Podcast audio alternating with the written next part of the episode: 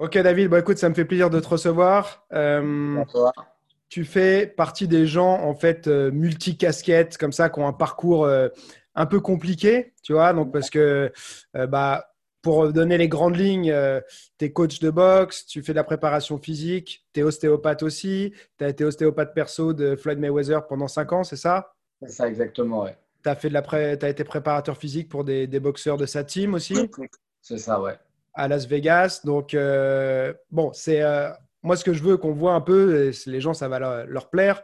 Euh, bah, en fait, c'est de voir comment tu en es arrivé là, c'est quoi ton parcours. donc, on va, on va commencer un peu par, par le commencement.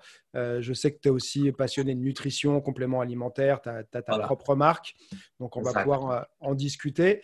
Donc, comment tu as commencé? Par quoi tu as commencé? Alors, moi, j'ai commencé la boxe taille à l'âge de 13 ans. Ouais. Et André Zetoun. Hum. Donc, euh, c'était en 97-18. OK. Et en fait, moi, j'ai commencé avec la boxe taille tout simplement. C'était genre le sport, euh, tu vas pas tenir. C'était un peu comme le MMA il y a, il y a 5-10 hmm. ans, tu vois. Ouais. En fait, je suis arrivé dans cette salle et figure-toi, il y avait qui dans cette salle? Il y avait Jérôme Le Banner, il y avait Kamel Chouaref, ouais. il y avait Jean-Charles Skarbowski qui commençait. Hmm. Donc en fait, j'ai été dans un environnement où tout de suite, j'ai, bah, bah j'étais petit. Tu vois, j'étais l'un des plus petits en fait. Ouais. Et donc je voyais des stars. Euh, Jérôme Le Banner, je crois qu'il faisait ses tout premiers combats au K1. Euh, Kamel Chouarev, c'est un, ceux qui ne connaissent pas, c'est un multi-champion de, de, kick, etc. Qui vient de la Sabat. Exactement. Donc en fait, je suis resté chez Zetoun de mes 13 ans à mes 16 ans. Euh, après, j'ai commencé à faire plusieurs clubs de boxe taille à droite à gauche. Euh, j'ai été à Japi, j'ai été un petit peu à haute tension.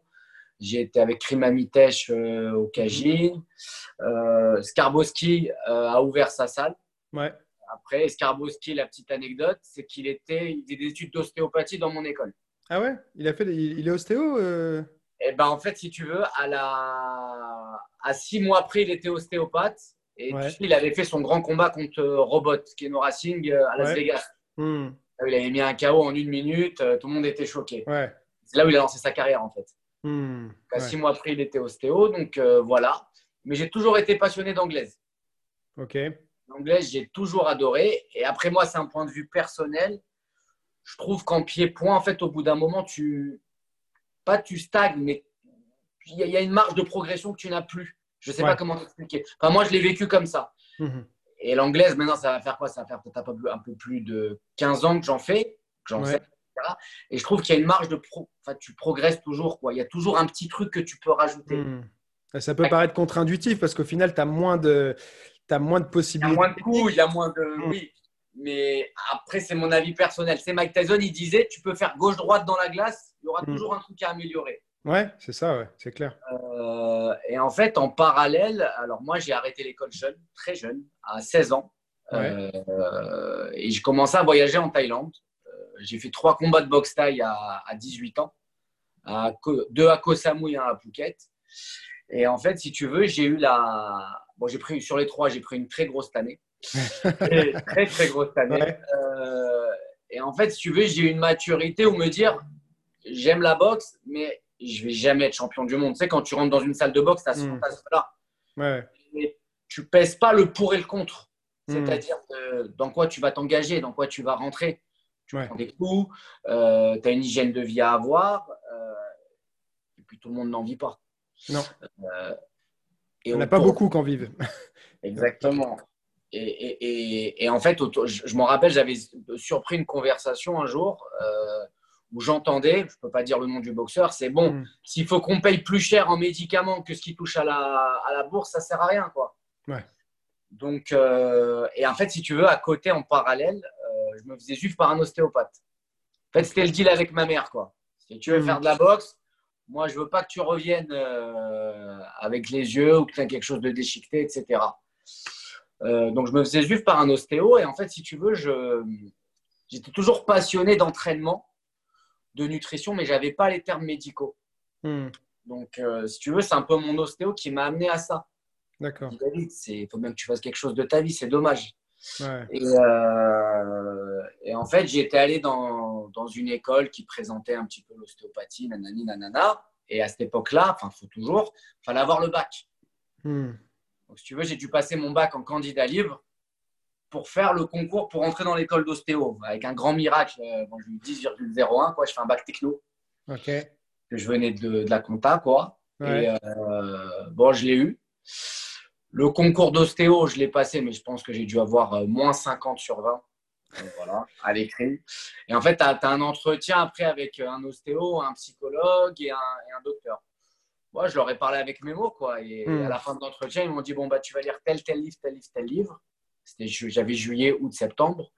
Et je me suis lancé en fait dans, dans l'ostéo. Mais en parallèle, je continuais toujours la boxe. Ok. Euh, et, en fait, de fil en aiguille, bon, je commence à apprendre les termes médicaux, les étirements, le stretching, la récup, etc. Et en fait, indirectement dans ma salle où j'étais, donc après, j'ai été, si tu veux, euh, au gymnase Marcel Cerdan, là où il y a le Phoenix. Ouais. Il y a une salle de boxe anglaise dedans aussi. D'accord. Chez André Parfait, bon, c'est un vieux monsieur qui, est assez connu, qui a fait de grands champions. Ouais. Et en fait, si tu veux, je me retrouvais à m'entraîner, mais en même temps à entraîner. Hmm mes, mes collègues qui étaient, bah, qui étaient compétiteurs, euh, voilà, mange pas ci, mange pas ça. Donc, euh, vers 22, 23 ans, je me suis retrouvé rapidement euh, à faire ça en parallèle. Ouais, ok. Et, j'ai fait aussi voilà, quelques combats amateurs en anglaise. Et, et en fait, j'ai ouvert mon cabinet, mon premier cabinet, j'avais 24 ans, 25 ans, pardon. Ouais. je commençais à gagner ma vie, etc. Et je me suis fait un kiff je suis parti un mois à Los Angeles chez Freddy Roach. Ah ouais, le coach de Manny Pacquiao, pour ceux qui ne connaissent pas, entre autres. Mais aussi euh, Cotto aussi. Euh, ah, il a entraîné Miguel Cotto, James Toney, Mike Tyson à la fin de sa carrière. Il a eu mm. Amir Khan. Euh, il, a eu, que des grosses têtes. Quoi. Bah, de toute façon, il a été élu coach de l'année, je ne sais pas combien de fois. Ouais, plein de fois. Et j'ai été en 2009. Donc, euh, j'étais, j'étais comme un gosse, quoi. Tu sais, je voyais, bah, je voyais à cette époque-là, je voyais Amir Khan. Amir Khan, c'était le sparring partner de Manny Pacquiao. Il y avait Chavez Junior qui s'entraînait. Je voyais James Toney. James Toney, ceux qui ne connaissent pas, c'est un mec qui a affronté le grand Roy Jones. Ouais. Et après, c'est devenu un très, très bon poids lourd. Ouais. Euh, ah ouais, à l'époque, à l'époque où tu l'as vu, toi, c'était pas un poids lourd. Moi, dans un poids lourd en 2009. Il a fini sa ah en poids lourd. Parce que moi, dans ma tête, James Toney, euh, ouais, c'est, enfin, c'est vrai qu'il avait affronté euh, Roy Jones et tout, mais dans ma tête, c'est un poids lourd. Je sais pas pourquoi. Ouais, c'est à 75 kilos. Il avait affronté, c'était en. Ouais, putain. Et, euh, et, en fait, qu'est-ce qui se passe? C'est que, bon, aux États-Unis, j'explique un petit peu, c'est, comment dire, c'est le LinkedIn un petit peu de la boxe. Et tiens, il y a un mec qui prépare ce combat-là, bah tiens, va prendre 500 dollars, il a besoin de faire 15-20 rounds de sparring partner pour préparer tel ou tel combat. Et en fait, il y avait deux gars qui allaient à Las Vegas chez Floyd. Et Floyd, mhm. il préparait euh, Shane Mosley. Ouais. Shane Mosley. Et moi, je les ai souillés, je leur ai dit, vas-y, s'il te plaît, je veux venir avec vous, machin, tatati, tatata. Entre parenthèses, voilà, je suis resté un mois chez Freddy Roach, mais il faut savoir que les salles de boxe anglaises aux États-Unis, c'est pas comme en France, c'est euh, c'est pas genre, tu arrives, il y a un cours à 18h, tu fais ton cours de 18h à 20h. Tu arrives, alors, soit tu payes euh, au mois, tu vas payer peut-être 70 dollars l'entrée et euh, tu fais ton sac, ton machin. Si tu dois avoir peut-être une dizaine de mecs qui sont seuls avec des, euh, avec des pattes d'ours, tu vas payer 5 dollars, 4 dollars le round. tu fais ton entraînement à toi en fait. D'accord. Trois fois par semaine, il y a les mises de gants, il y a machin. Bon, moi j'arrive, ostéo, je suis un mec un petit peu, si tu veux, avec beaucoup de culot. Donc j'arrivais, tire, ta mal à la, à la, nuque, je te la fais craquer, t'as mal au dos, machin. Donc bon, au bout de trois semaines, voilà quoi, j'étais un petit peu le petit Frenchie, le, petit machin quoi. Donc les mecs, je les saoule, je leur dis vas-y, je veux venir avec toi, s'il te plaît. Il me dit David, moi c'est mon travail, viens à Vegas si tu veux, mais moi je peux pas te faire rentrer. Ouais. Je dis vas-y, ok, je viens. On est dans, une, dans un hôtel, etc. Et eux, le, lendemain, ils allaient, ils allaient chez Floyd. Moi, je vais chez le concierge et je lui demande en fait qu'il m'imprime euh, la salle avec le numéro de téléphone, etc. Je te raconte cette histoire, pourquoi ça? En fait, je n'avais pas de plan en tête. Donc, moi, j'arrive. Ceux qui connaissent où est la salle de Floyd, c'est dans le quartier chinois de Las Vegas. C'est une toute petite porte. En fait, c'est une zone commerciale, tu vois. C'est un peu comme Aubervilliers, ouais. qui connaissent. Hmm. Plein de petites boutiques, tata et tout. Tu as une petite porte, tu rentres, c'est un hangar énorme. C'est une salle euh, très grande. Et en fait, je me mets devant la salle. Il y a peut-être trois gardes du corps À cette époque-là, il y avait HBO qui faisait 24-7. Hmm. C'était Top, les émissions un petit peu voilà, où ils suivent les, les boxeurs. Et, euh, et en fait, je, je me mets comme ça, debout. Je m'assois même un moment sur un trottoir. Je m'en fous. J'étais fan. Il Hmm. faut savoir que Floyd, Floyd, c'est pas comme Mike Tyson ou Mohamed Ali. Je veux dire, tu vas dans la rue, tout le monde connaît Mike Tyson, tout le monde Mohamed Ali. Hmm. Floyd, tu le connais parce qu'il a fait Manny Pacquiao et parce qu'il a fait McGregor. Hmm. Mais je veux dire, personne personne Ouais. ne suivait Floyd Mayweather en 2003, 2004, 2005. Ouais, à ouais, moins que tu un puriste de la boxe. C'est ça, ouais. Ceux qui n'étaient pas vraiment dans le. Il n'était pas euh, mainstream, comme on dit, quoi. Exactement. Euh, donc moi, je connaissais tous ces combats. Quoi. Donc, Je me suis dit, eh, même je le vois deux secondes, je m'en fous. Hmm. Et en fait, un moment, il y a un moment de battement et en fait, les gens, ils partent. Donc la porte, elle est libre. Hmm. Je pousse la porte, je rentre. je rentre euh, et il y a deux mecs qui me tombent dessus, dont l'oncle de Floyd, Roger Ouais. Mayweather. Ouais. Euh, il me dit, ah, t'es qui? Euh, Et je bégaye. Je dis, c'est moi. Il dit, quoi, c'est toi? Je dis, bah, Ouais. le, le- le chiropracteur. Et il me dit, mais quel chiropracteur? Et là, en fait, je sors la feuille de l'hôtel. Je dis, c'est ça le numéro de téléphone ou pas? Ils me disent, euh, ouais, mais je fais, bah, je sais pas, j'ai appelé, on m'a dit que vous avez besoin d'un chiropracteur. Et à l'époque, j'avais un anglais dégueulasse. Il me dit, assieds-toi. Assieds-toi, je comprends pas. Alors, Greg, je m'assois. Je ne demande pas. J'attends peut-être trois heures. Et je suis assis et je vois Roger avec trois petits en train de faire la leçon. Ouais. Moi, je suis assis, je suis choqué, tu vois. Et au bout de trois heures, je me lève. Tu sais, j'étais paralysé en fait. J'étais comme un Mm. gosse. J'étais paralysé. Je me lève. Je dis, ouais, excusez-moi. Il me dit, ouais, j'ai pas compris ton histoire. Tu veux quoi? Euh, Je lui dis, ouais, je suis chiropracteur. Et là, tu as un des trois boxeurs qui l'entraînait. Il me dit, mais t'as- quel âge? T'es un, gamin, t'es jeune. Aux États- aux États-Unis, chiropracteur, t'es docteur. Ouais. T'as- fait bac plus 15, quoi. Hmm. Euh, il dit Ah ouais, t'es chiropracteur. Il dit Vas-y, j'ai mal à la mâchoire. J'arrive, je dis Vas-y, assieds-toi. J'arrive et je lui claque la mâchoire. Tu vois, je la lui craque, je la lui Ouais. remets comme ça. Ouais. Genre, ils se mettent tous à... Ils étaient six et ils se mettent tous à crier dans la salle. Oh là là là là, ils rigolent comme des fous, tu vois, comme des enfants. Il dit Il faut que Floyd il voit ce que tu as fait, c'est un truc de dingue. Euh, il dit Vas-y, vas-y, tu restes là, il arrive dans une heure, euh, t'es mon invité. T'explique, Moi, je suis des frissons, je suis, je suis pas bien. Je m'assois, j'attends une heure. Et moi, je connais un petit. Enfin, tu sais, moi, je, je regardais tout sur YouTube. Ouais. Donc, je vois la porte qui s'ouvre. Je vois un de ses gardes du corps, le deuxième, le troisième.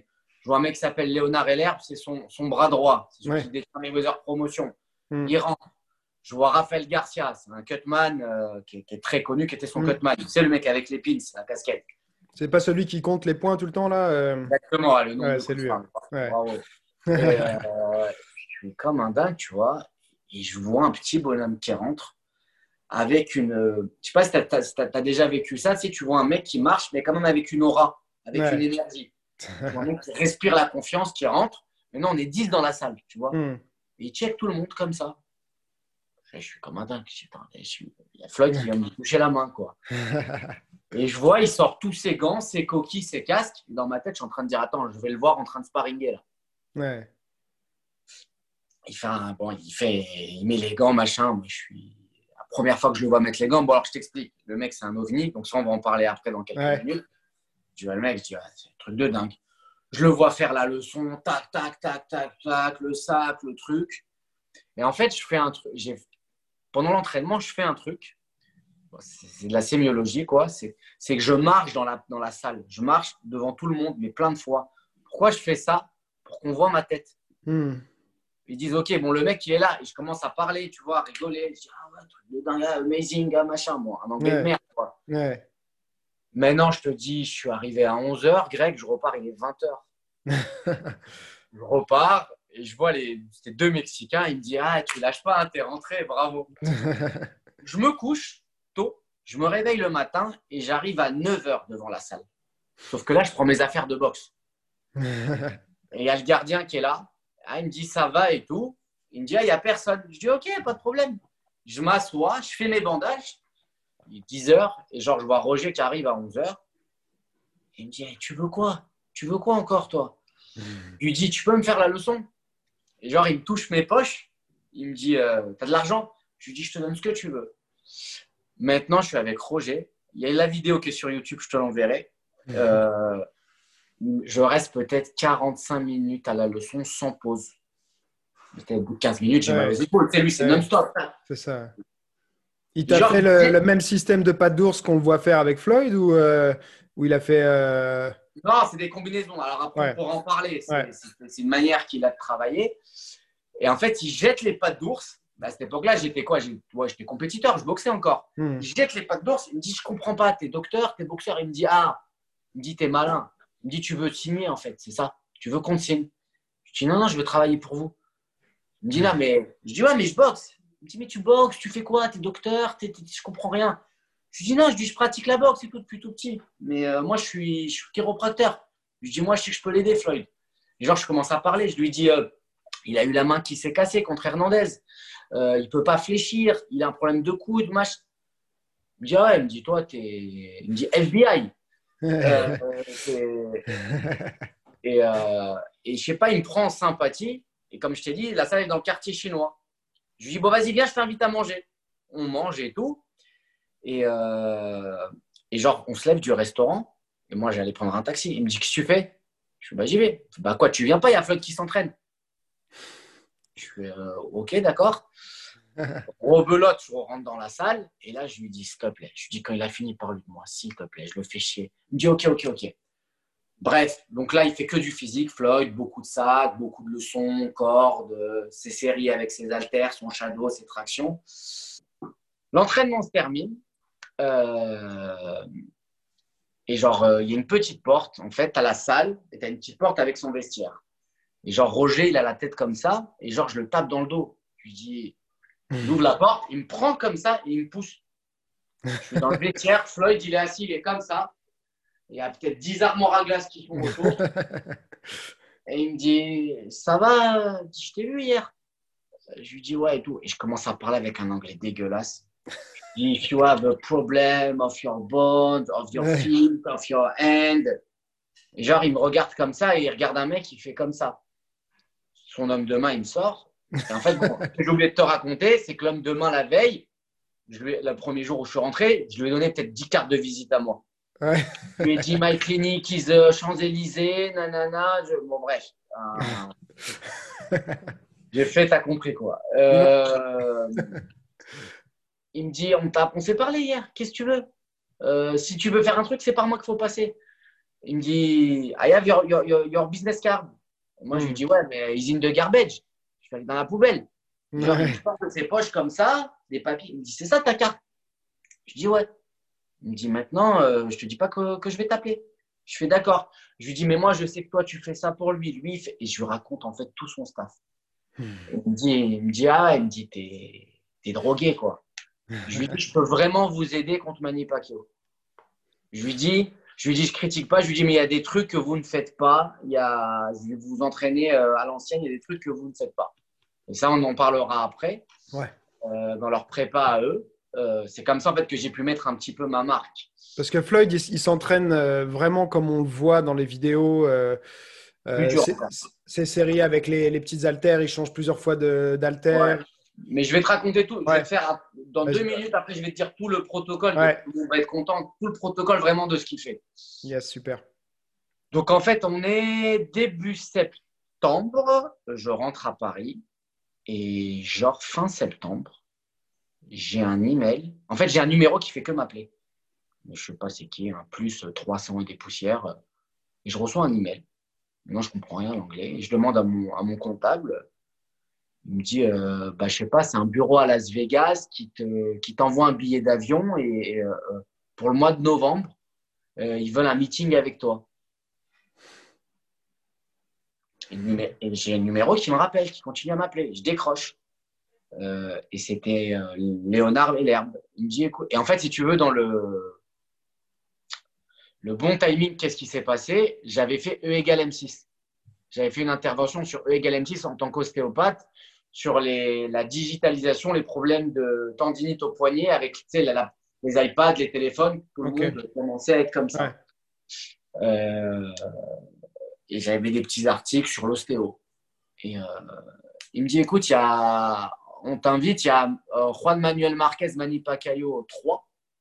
Ils se sont affrontés cinq fois. au mois de novembre, c'était en 2011, 2012, 2011. Bon, je sais plus. C'était pas. Bon, bref, c'était pour Manny Pacquiao, Marquez 3. Euh, je reçois l'email et ils me disent euh, Viens, on, veut te rencontrer. Donc j'y vais. Euh, et donc j'arrive à la salle, machin, ça va, ça va. Mais la salle, elle est vide, hein. il n'y a personne, il n'y a pas de camp d'entraînement, il n'y a rien du tout. Et on commence à parler. Il dit Écoute, ça nous a interpellé ce que tu nous as dit. on est en train de monter une équipe qui s'appelle The Money Team. TMT. TMT. Et on va mettre des boxeurs dedans. Euh, en fait, on a besoin d'un gars, on a besoin d'un physio. Alors, le physio, c'est genre le kiné, tu vois. C'est le kiné, ouais, aux États-Unis. Comme toi, tu disais chiro, parce que là-bas, c'est surtout des chiro. Il y a pas, et les ostéopathes, ils connaissent pas. Ils savent pas ce que c'est, ouais. Très peu d'ostéopathes, en fait, aux hmm. États-Unis. Ouais. Euh... Attends, pour revenir, que les gens comprennent bien le timing, c'était en 2010 que je suis parti m'entraîner chez Freddy Roach. Voilà, 2010. Parce que je crois que c'était en, ouais, c'était en 2010. Euh, donc, je te dis, donc je parle avec eux, en fait. Et, euh, en fait, au bout d'un moment, euh, ils me disent quoi? Floyd, il préparait Ortiz ou Miguel Cotto. Ils me disent, oui, tu reviens l'année prochaine, voilà. Je crois que c'était en novembre, tu vas revenir en mars. De mars à mai, on va te confier trois boxeurs, c'était Badou Jack, Badou Jack, ceux qui ne connaissent pas aujourd'hui, il a été mm. champion du monde WBC en moyen, super moyen et WBA. Euh, on va te confier Gilles Léon Love. Il a été champion du monde WBA aussi par intérim. Et Luis Cubas Arias. C'est un mec qui a affronté Daniel Jacob il y a l'année dernière. Euh, on va te confier ces trois-là. Euh, on a d'autres boxeurs, mais on... Floyd, il mise sur ces trois-là. Je dis, OK, cool. Je dis, c'est quoi mon taf? Il me dit, bah, en fait, euh, tu vas suivre leur alimentation, tout ce que tu nous as dit. Fais tes preuves. Hmm. Alors, moi, je leur dis, OK. Je dis, bah, alors, maintenant, je fais le mytho. Je dis, bah, hmm. j'appelle mon lawyer et on fait un contrat. Il me dit, il n'y a pas de contrat. Je dis, comment il n'y a pas de contrat Il me dit, ben, ouais, tu viens, tu fais tes preuves. Et moi, je leur dis, mais moi, j'ai mon office à Paris. Tu sais, moi, ça faisait un an que j'avais hmm. mon cabinet d'ouvert. tu te doutes bien que tu commences à te faire ta clientèle, machin et tout n'es pas là deux, trois mois, ta clientèle, elle part. Quoi. Bah oui. Tu as mal au dos, je ne vais pas dire au mois de mars, vous revenez au mois de juin. Ouais. Euh, il me dit non, non, c'est comme ça. Je dis, on était vendredi et le combat, c'était samedi de Pacquiao Marquez. Je dis, ok, d'accord. Euh, il me dit, bah réfléchis, mais nous, il nous faut une réponse dimanche. Et en fait, je passe 48 heures, mais affreux. Affreux et pas affreux, parce que la réponse, je l'avais au fond de moi. Tu vois, je dis, bon, attends, ça va jamais se représenter au pire, euh, bon, je vais perdre ma clientèle, je vais, au pire, je recommencerai. Mais je hmm. me passe vraiment la tête. Je dis, mais attends, moi, je vais venir dans un pays, euh, dans, dans, un environnement, une culture. Euh, je suis un petit, un petit Français, quoi, pour eux, tu vois. Ils ont leur, mentalité, leur, leur délire. C'est une famille, quoi. On voit le combat, machin et tout. je leur dis, OK, d'accord. Et il me dit, OK. Et en fait, les mecs, ils traînent pas, quoi. C'est-à-dire, ils me rendent dans, dans l'heure où j'ai dit oui je reçois un email avec mon billet d'avion, tu viens le 15 mars. 15 mars de 2012. Hmm. Euh, je ne sais plus si c'était 2011-2012, mais c'était, je crois que c'était contre Miguel Cotto que j'ai commencé. Euh, j'y vais. Donc en fait, je me rends compte que quand je commence, je commence avec trois caves. C'est-à-dire que les mecs, ils ont 15 kilos en plus. Euh, et en fait, alors là, peut-être ça va intéresser les gens. Les mecs, en fait, aux States, moi, quand j'ai démarré avec eux, ou même ce que je dans les salles de boxe, c'est que les mecs, ils se butent au sparring, ils se butent au sac, ils font 10-15 minutes de leçon, un peu de corde à sauter, pompe, traction, gainage. Et le soir, ils vont courir. Hmm. C'est-à-dire qu'il n'y a pas d'intelligence dans l'entraînement. Tu vois ce que je veux dire? Euh, Vas-y, 20 minutes de sac, allez, on continue encore, encore 10 minutes. Euh, j'ai fait 100 pompes, vas-y, on va rajouter. Tu sais, la, pliométrie, la proprioception, euh, l'explosivité, regarde, là, tu es trop développé ici, il faut que tu rebascules ton épaule en arrière. Tu vois, des trucs, des trucs simples, hmm. même que toi, tu fais, je vois dans tes tutos, tu hmm. vois, pour nous, ça nous paraît logique. Donc, en fait, moi, j'essaye en fait, de leur construire leur entraînement. Tu vois, leur dire, mec, tu commences avec le sparring, finis comme ça, finis avec un petit peu de gainage. Euh, regarde tes chevilles, ah, je te vois, je te vois en sparring, tu es comme ça. Viens entrer un peu de proprioception sur ci, sur ça. Euh, isole un peu tes triceps. Euh, isole un peu. Hmm. tes fixateurs. Enfin, je parle comme un ostéo, mais pour moi, en fait, ce que je leur dis au début, c'est des trucs cons. C'est-à-dire, même quand je leur dis, j'ai mis se de ma gueule, en fait. Hmm. C'est comme si un mec au, bout de 20 ans de boxe, je lui dis Ouais, vise ton jab, tourne. Il, va, il, va, me dire Mais oh, tu, me prends pour un idiot. Euh, et en fait, des fois, je, suis, je suis en train de leur montrer des exercices, tu vois, sur le bossu, le machin. Et, tous les mecs du staff, ils sont assis, ils me regardent comme ça. Hmm. Qu'est-ce qu'il fait là, tu vois? Un jour, deux jours, trois jours, et au fur et à mesure, même le fractionner, un peu de fractionner sur tapis, en côte. Viens, on va dehors, on travaille comme ça, comme ça. Euh, les mecs, ils partent, ils vont courir une heure, une heure et demie. Ouais. Le mec, t'es boxeur, tu fais 10 rounds. C'est rien de courir une heure et demie. Bah Déjà, tu vas te flinguer les genoux, les chevilles, et t'as pas de rythme. Je lui dis, je lui dis ton combat, tu as 10 rounds, tu as 30 minutes. Je te donne un exemple. Je lui dis, ben, essaye de me faire 6 km ou 7 km en 30 minutes. Fais-moi du débit, fais-moi du haut. Toutes les 5 minutes, monte. Euh, tu vois, des petits trucs comme ça. Bon, au fur et à mesure, on monte, machin. la bouffe, il me dit non, non, nos problèmes, t'inquiète pas, genre 10 euh, jours avant, je te saute 8, 10 kilos. Mhm. ça, tu vas te déshydrater tes tendons, je leur explique. Mhm. Je leur dis, tu vois les KO que tu vois au premier round, bah, tu n'as pas d'influx nerveux. Et ça, c'est aussi un truc que je répète toujours. Les mecs qui ne contrôlent pas leur poids. Ça veut dire que tu commences ta prépa, tu as deux mois de prépa, et ben en fait, les cinq premières semaines, au lieu de préparer euh, ton game plan au combat, à ta boxe, en fait, tu te concentres à, à, perdre du poids. en fait, tu niques ta prépa, quoi. Bah oui. Je veux dire, les mecs, ils sont focus que sur le poids, le poids. Alors, moi, je dis toujours, il faut que tu restes à 3-4 kilos maximum, hors période. Ouais. Bon, on arrive à ça. Les trois combattants gagnent, gagnent par KO. Ils sont au poids, machin, truc. Maintenant, moi, Greg, je suis resté du mois de mai, euh, euh, du mois de mai, du mois de mars, mi-mars, jusqu'au 5 mai. Parce que Floyd, il combat le, 5 mai, Cinco de Mayo, hmm. une date mexicaine, et le 15 septembre. Euh, maintenant, on est samedi. Ok, vous avez gagné, cool, machin. Je rentre à mon hôtel et je suis énervé. Tout seul, je suis énervé avec mon ego. Je dis, putain, je travaille deux mois et demi, euh, vas-y. Euh. Alors, il faut savoir que pendant les deux mois et demi, c'est très spécial. Tu arrives dans la salle le matin, à 9h, on va te dire bonjour à 17h. Les mecs, ils passent 20 fois devant toi. Euh, c'est on, se foutait, enfin je vois qu'on se foutait de ma gueule au début, tu vois, tu, on, on, sérieux. Il n'y a que les boxeurs que, en fait, les boxeurs ils sont lâchés. Ouais. Ils ont signé chez Floyd, mais à l'époque ils étaient lâchés quoi. Hmm. Tu pas de cadre. Oh, tiens, fais ton sac, tiens, va la leçon, tiens, va là, tiens, truc. Et, et, et, en fait, ils sont maqués, c'est-à-dire on leur met un cutman, on leur met un mec avec un sifflet, un mec avec un chrono, un mec qui lui dit bouge. Je lui dis, mais quoi, tu payes 5 mecs. Il me dit, ouais, il faut que je donne 5% à lui, 10% à lui. Je n'ai pas besoin de tout ça. Qu'est-ce que c'est Bon, j'ouvre un peu ma gueule à la français, quoi, tu vois. Euh, mmh. euh, bon, pour en revenir, euh, mon avion, c'est le dimanche matin. je, partais à quoi 8-9 heures, je décollais. Et en fait, le samedi soir, très tard, à 1 heure du matin, je m'étais lié d'amitié avec un des gardes du corps de Floyd. Il me tape à la porte, il me donne une enveloppe. J'ouvre l'enveloppe, il y avait de l'oseille dedans. Il me dit Bon, bah, ils vont te rappeler, good job. Parce qu'ils t'ont pas payé là pendant les deux mois euh, Que je te dis, à la fin. Juste à la fin.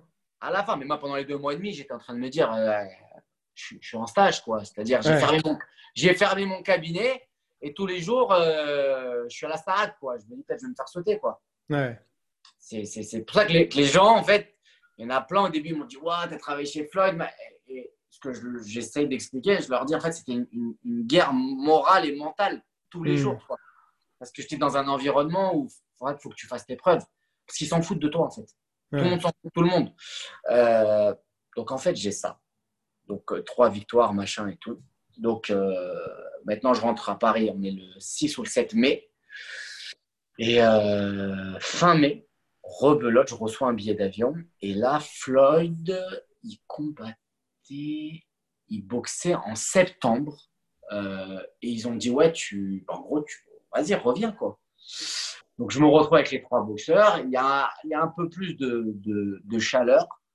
Mais je m'embrouille dans les dates avec toi. Euh, je m'embrouille dans les dates parce que Floyd, il combattait, là, quand je suis revenu, il combattait Roberto Guerrero. Roberto Guerrero. Et il avait arrêté la boxe pendant un an, un an et demi. Il était rentré en prison deux mois. Et après, il avait fait un an de pause et il était passé de HBO à Showtime. Donc il y avait une longue période de pause. Je, dis, je raconte des bêtises. Il y avait une longue, une longue période de pause. Donc je reviens Et donc, pareil, on me redonne les trois. Et là, en fait, qu'est-ce qui se passe C'est que tout le staff de Floyd, donc il y a Mille Gonzès, la barbershop, la masseuse, la machin, la patati, tatata. Et en fait, l'ex de Floyd à l'époque, euh, je sais pas, elle avait mal à la cheville, etc. Et tout le monde dit eh, Vas-y, va voir le, petit là, va voir le petit. Euh, donc je lui manipule la cheville, etc. Et, euh, mais sauf que moi, si tu veux, l'année d'avant, je parlais pas à ces gens-là. Hmm. Euh, en fait, si tu veux, c'est un peu dégradant ce que je vais dire, mais aux États-Unis, celui qui tient la patte d'ours, celui qui fait le physique ou machin, t'es l'ouvrier, quoi. On te regarde pas, tu vois. Et genre, la nana, euh, bon, euh, elle me parle un petit peu. Je lui dis, écoute, tu mets des lots boutins, t'as les pieds comme ça, c'est normal que si, que ça, que truc. Bon, je fais un peu le con, quoi. elle me dit, tu travailles avec Floyd? Je lui dis, j'aimerais bien. Elle me dit, ok. Elle part. Et deux secondes après, il y a le père de Floyd qui rentre. Le père de Floyd, c'est un mec ultra ghetto. Et il me dit n'y a pas d'argent dans ton pays là? Pourquoi tu viens là? Pourquoi tu es ici? Je comprends pas. Qu'est-ce que tu veux? Truc. Et surtout, on me dit Non, mais vas-y, calme-toi, t'as vu, il, nous a, il a aidé les boxeurs, ta, ta, ta et tout. Euh, genre, je lui dis Asseyez-vous. Je lui dis Ça va votre jambe gauche? Il me dit Pourquoi? Il s'est pris. Euh... Une balle. Ouais, fusil à pompe, je crois, dans la jambe, un truc comme ça, lui. Exactement, ouais.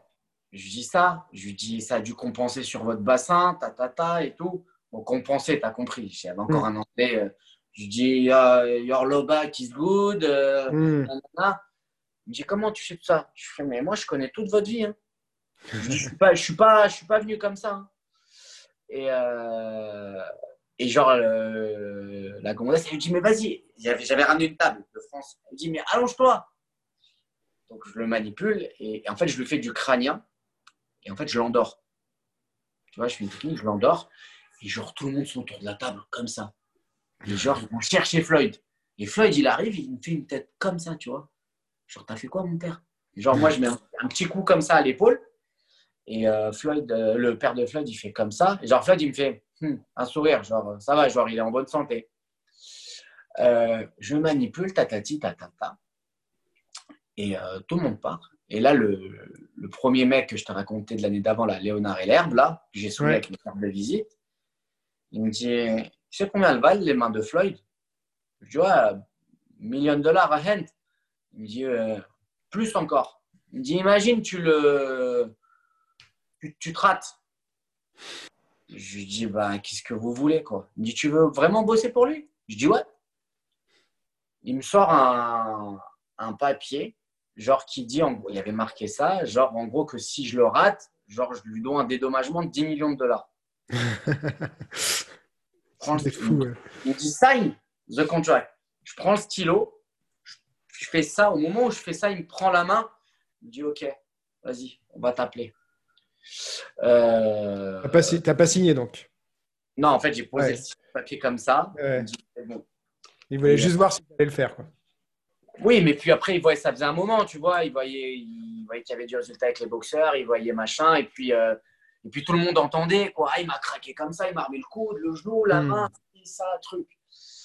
Donc, en fait, comment ça a commencé avec Floyd? Bah, c'est, euh, Pour faire simple, les journées, c'était ben, faut que tu sois à midi à la salle. OK. 21h, je suis assis encore. il n'est pas là. rentre à l'hôtel. 2h du matin. Allô? On tape à la porte. Vas-y, il va courir. Viens. ça a commencé. C'était, mais c'était que ça. Que ça. Que ça. Et aujourd'hui, les gens me disent, je dis, tu vois, aujourd'hui, jamais de ma vie, je le referai. Hmm. Parce que bon, pas je le referai. C'est ce que j'ai vécu, c'est extraordinaire. Mais euh, je veux dire, au bout d'un an, deux ans de travail, de camp d'entraînement, euh, des fois, j'avais même eu pas envie de l'insulter. Quoi. Hmm ah mais je suis pas ta merde. Mais, euh, mais j'avais des moments intimes avec lui, donc je, connaissais le personnage, tu vois ce que je veux mm-hmm. dire. Mais c'est euh, c'est pas glamour de bosser pour des mecs comme ça. Tu, tu, fais le chien, quoi. Et tout son entourage, c'est ça. C'est que les gens, ils se regardent et ils se disent, ouais, bah, peut-être qu'il va me virer, peut-être machin, peut-être si. Mais en parallèle, donc en fait, Floyd, pour répondre à la question que qu'il y en a plein qui m'ont posée, moi, j'étais un intervenant parmi tant d'autres. Ça veut dire qu'il s'entraîne.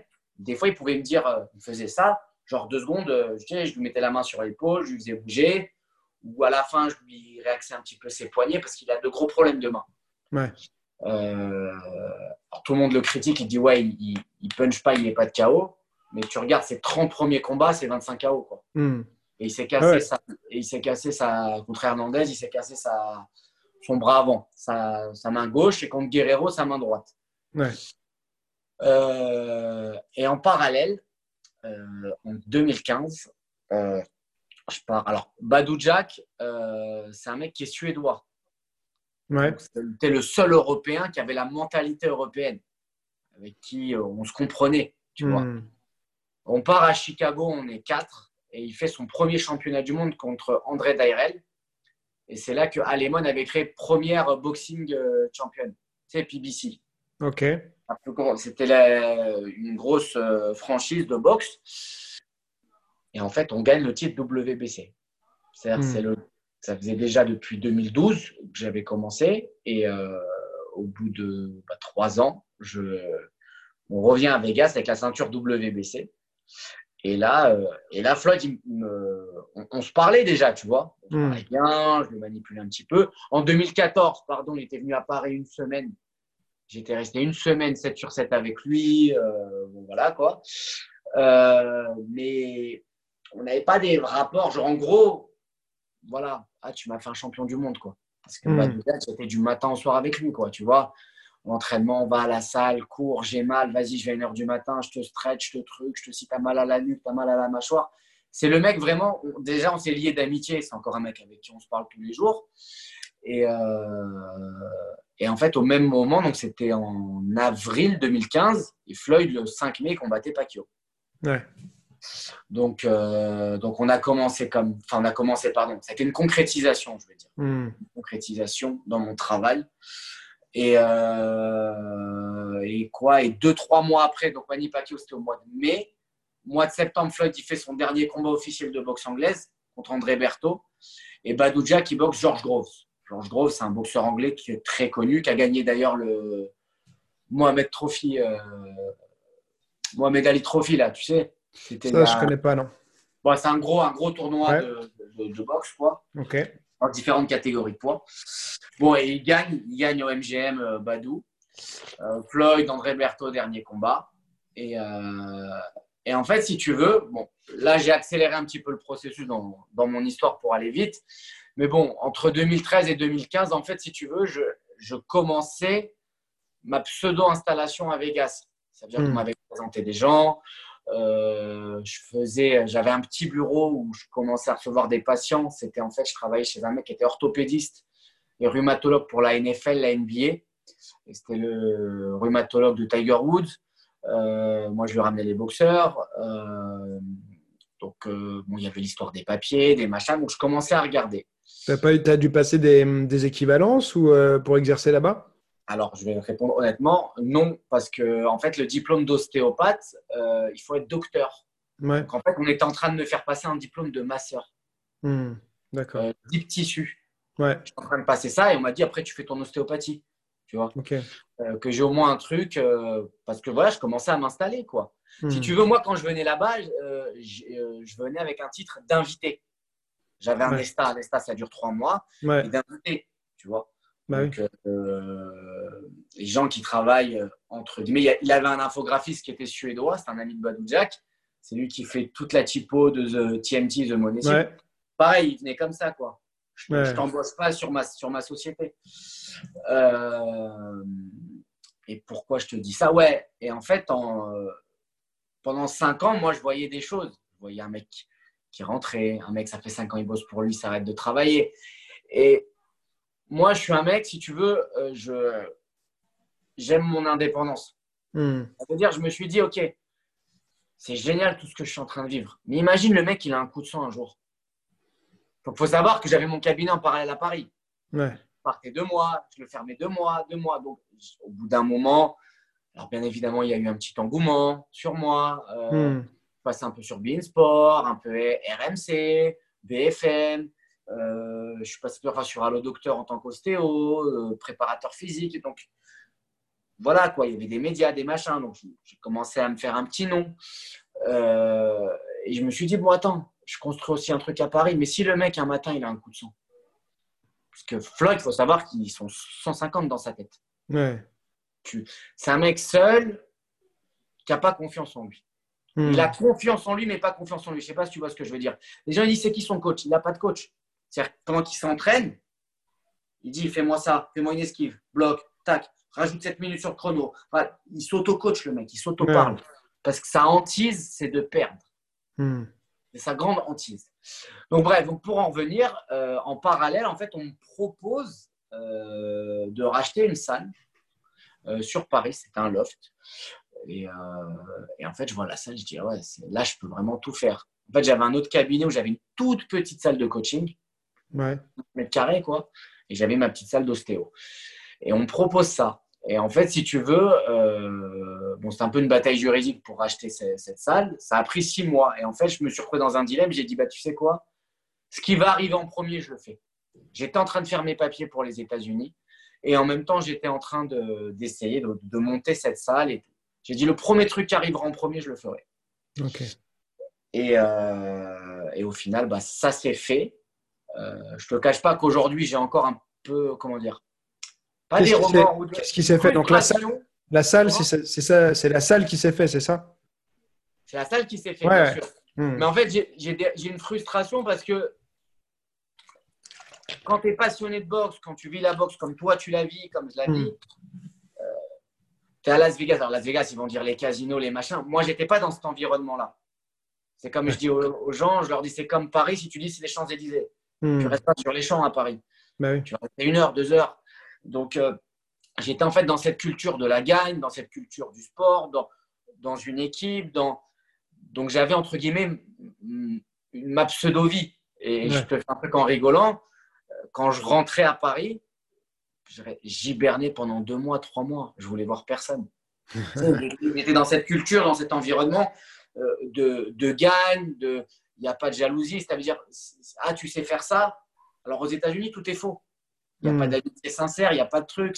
Mais c'est, ah, tu sais Ouais. faire ça? Non, on ne sait Ouais. pas faire. Vas-y, viens. Tac, on va faire un truc, on va monter. On te... Il y a un intérêt commun. C'est... Vrai que le relationnel, il est très différent euh, de ce que nous, on, la manière dont on interagit en France. Parce que là-bas, je trouve que moi, j'y suis allé pas mal de fois, je me suis entraîné là-bas Ouais. aussi. Et tu as les gens, tu as les mecs, rapidement, tu te dis, tiens, bah, lui, c'est un pote, tu vois, ou c'est en train de devenir un ami. Et en fait, non, ils sont très sympas, je trouve, pour parler comme ça. Ah, mais Mais ça va direct, c'est très familier. voilà. Mais par contre, en fait, il y a. c'est- Un intérêt. Ouais, et, et c'est pas pour ça que c'est des vrais amis au final, tu vois.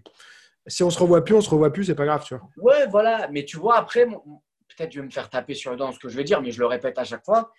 En France, malheureusement, c'est du nombrilisme. Hmm. Non, mais genre un mec qui va pas. Entre entraîneurs, il- les, les mecs, ils s'aiment pas entre eux, quoi. Ouais, ouais, ouais. Moi, je veux dire, au début, j'ai lu sur des blogs des, des critiques sur moi. Ouais, mais bon, il est avec Floyd, mais qu'est-ce qu'il connaît assis Il est ostéopathe. Il. Bah, je, je te critique pas. Je veux dire, si tu sais faire un truc, moi, je sais pas le faire, bah vas-y, apprends-moi et moi, je vais t'apprendre. On va, on va Mm. s'entraider, quoi. Tu vois ce que je veux dire? Ouais. et, et malheureusement, en France, il y, a- il y a très peu cette ouverture. C'est ça qui est dommage. Hmm. Ça travaille main dans la main, c'est- dommage, quoi. Tu vois? Bah oui. des fois, il y a une guéguerre, c'est le préparateur physique qui va passer au-dessus de l'entraîneur. L'entraîneur, il va dire Mais non, tu fais trop de physique, il comprend rien, mais, mais qu'est-ce qu'il connaît au nutritionniste mais... Ouais. Bon, donc c'est. Mais bon, Floyd, là où il est intelligent, il a été intelligent, c'est que il gère une garderie autour de lui.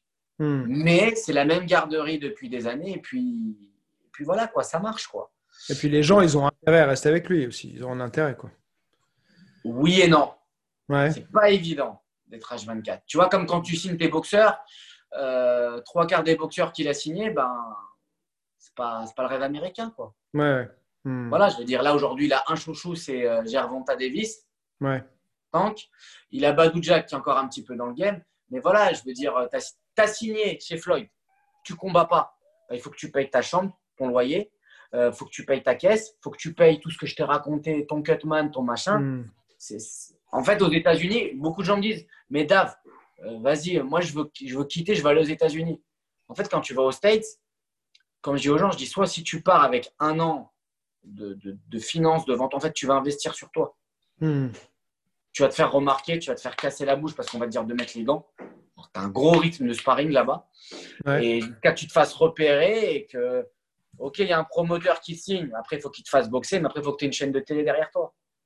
Donc, mm. euh, si derrière tu n'as pas de revenus, euh, et là je regarde avec ce qui se passe là avec le, corona, ce qui est, ce qui est affreux mm. pour le monde du sport, et il y a beaucoup de boxeurs qui, se, qui, disent ça, c'est que les mecs ils sont payés au combat. Ouais. Donc tu n'as pas de revenus en fait. Bah oui.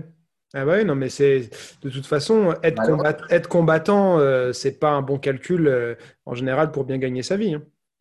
Et, c'est pour ça, je reviens à tout ce que j'ai dit tout au début. En, fait, cette maturité, euh, après, je dis pas du tout que j'étais bon, hein, pas du hmm. tout, mais tout ce que je te parle, en fait, je le voyais. Je le voyais avec tous les, champions que je t'ai dit quand j'allais dans, dans, les différents clubs de boxe. c'est. en fait, et je vais même te dire un truc aux États-Unis, il y a des mecs c'est des grands champions du monde de la salle. Moi, j'ai vu des mecs mettre des tannées à des grands champions. Hmm. Mais ils n'ont jamais connu, les mecs. Donc, c'est. Il y a aussi ce côté-là, quoi. Déjà, tu, mets tu, risques ta vie. Parce que les gens disent, ouais, je veux être boxeur, ouais, je suis ici, ouais. Tu, ne réalises pas. Quand tu montes sur un ring, hmm. et je vais faire une petite anecdote. Le... J'avais fait un petit combat en, classe C, j'avais 16 ans. Et en Thaïlande, en, boxe taille. Non, à Paris, à Paris, à Paris. Ouais, mais en boxe taille. En boxe taille, ouais. Et je me rappelle, le premier coup que j'avais pris, Greg, j'ai dit Ah, il veut me descendre. c'est pas un sport. Une discipline. Ah, il veut me descendre.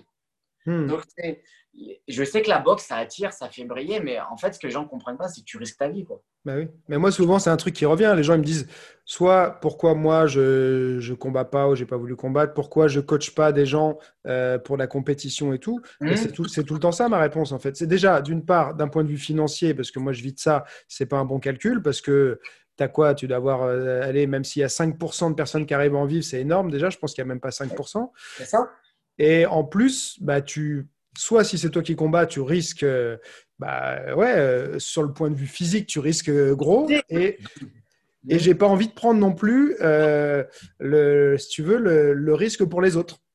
Donc avant, j'ai fait, fait, faire un peu de compétition des élèves et tout. Maintenant, je leur dis non, je fais, tu veux faire de la compète? On a un autre, il y a le prof de boxe taille, on a plusieurs cours qui font de la compète. Moi, dans mes cours de, de, kick et tout, on fait pas de compète. Je leur dis c'est du loisir. Je prends pas la responsabilité de vous emmener et de vous faire avoir des, des potentiels traumas qui peuvent, euh, bah, qui peuvent vous suivre toute votre vie derrière ou vous impacter dans votre vie 15 ans, 20 ans plus tard. Mais vous, moi, je ne serais, plus, je serais plus avec vous certainement pour. Euh, enfin, c'est pas on sera plus en contact.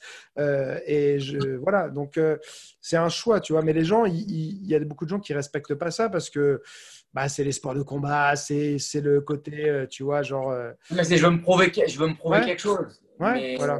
Je pense que quand tu montes sur un ring, déjà, comme je dis, hein, tu fait un combat amateur pro, déjà, humainement, ça t'apporte quelque chose.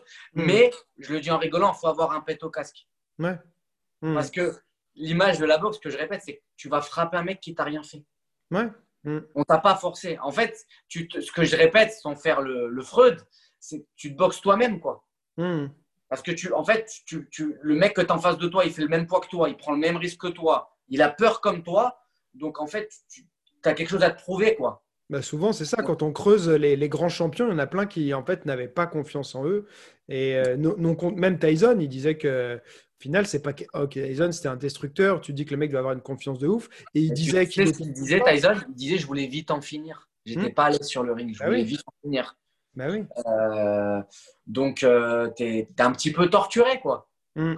entre guillemets. Mais humainement, ça t'apporte ça t'apporte quelque chose de génial. Mais en fait, quand tu es coach, tu as une responsabilité. Je sais pas si ça a déjà hmm. dû t'arriver. Moi, je sais que j'ai déjà entraîné des gens et quand j'entends l'hésitation, ouais, mais tu crois que. Je sens que mentalement, émotionnellement, je dis on annule. Hmm. Je veux pas avoir la. On annule. Ouais. C'est-à-dire, quand tu montes, c'est pas tu dois être déter. C'est toi C'est malheureux, mais c'est toi ou moi, quoi. Ben Après, aux États-Unis ou même en Angleterre, parce qu'on parle beaucoup des États-Unis, mais il faut savoir qu'aujourd'hui, c'est les Anglais les patrons. C'est dire hmm. Hmm. C'est Matchroom Boxing, c'est eux qui sont, qui sont au-dessus de tout. Euh, quand tu as ce schéma marketing de faire monter une star, tu as des médias, tu as une télé, en fait, on te fait monter comme un héros, bah, c'est sûr que le, en fait, tu vas faire ton, ton, ton job, ton taf, quoi. Parce que c'est très compliqué, comme je dis aujourd'hui, quand tu prépares un combat, il faut faire que ça. Tu peux pas te lever à 6 heures du matin, tu vas faire ton jogging. À 8 heures, tu es au bureau, fais tes hmm. collations, tes machins. 18 h 19 h tu retournes à la salle mettre des Tu peux pas. Tu peux pas. Enfin, mm. et il y en a plein, et bravo à eux, surtout en mm. France ou dans d'autres pays, qui, mènent cette vie-là. Mais euh, au bout d'un moment, au niveau mondial, il faut que tu aies un staff, que tu aies machin. Je veux dire, un mec comme Anthony Joshua, euh, il se réveille le matin, il a son physio qui l'étire, euh, il a quelqu'un qui lui amène son petit-déj, il a tout un cadre. Quoi. Ouais, il y avait, Après, comme tu as dit, hmm? c'est même pas 5%. Euh, ben Et encore, je vais dire, c'est 20-30 boxeurs dans le monde qui ont ça. Ben oui, c'est ça.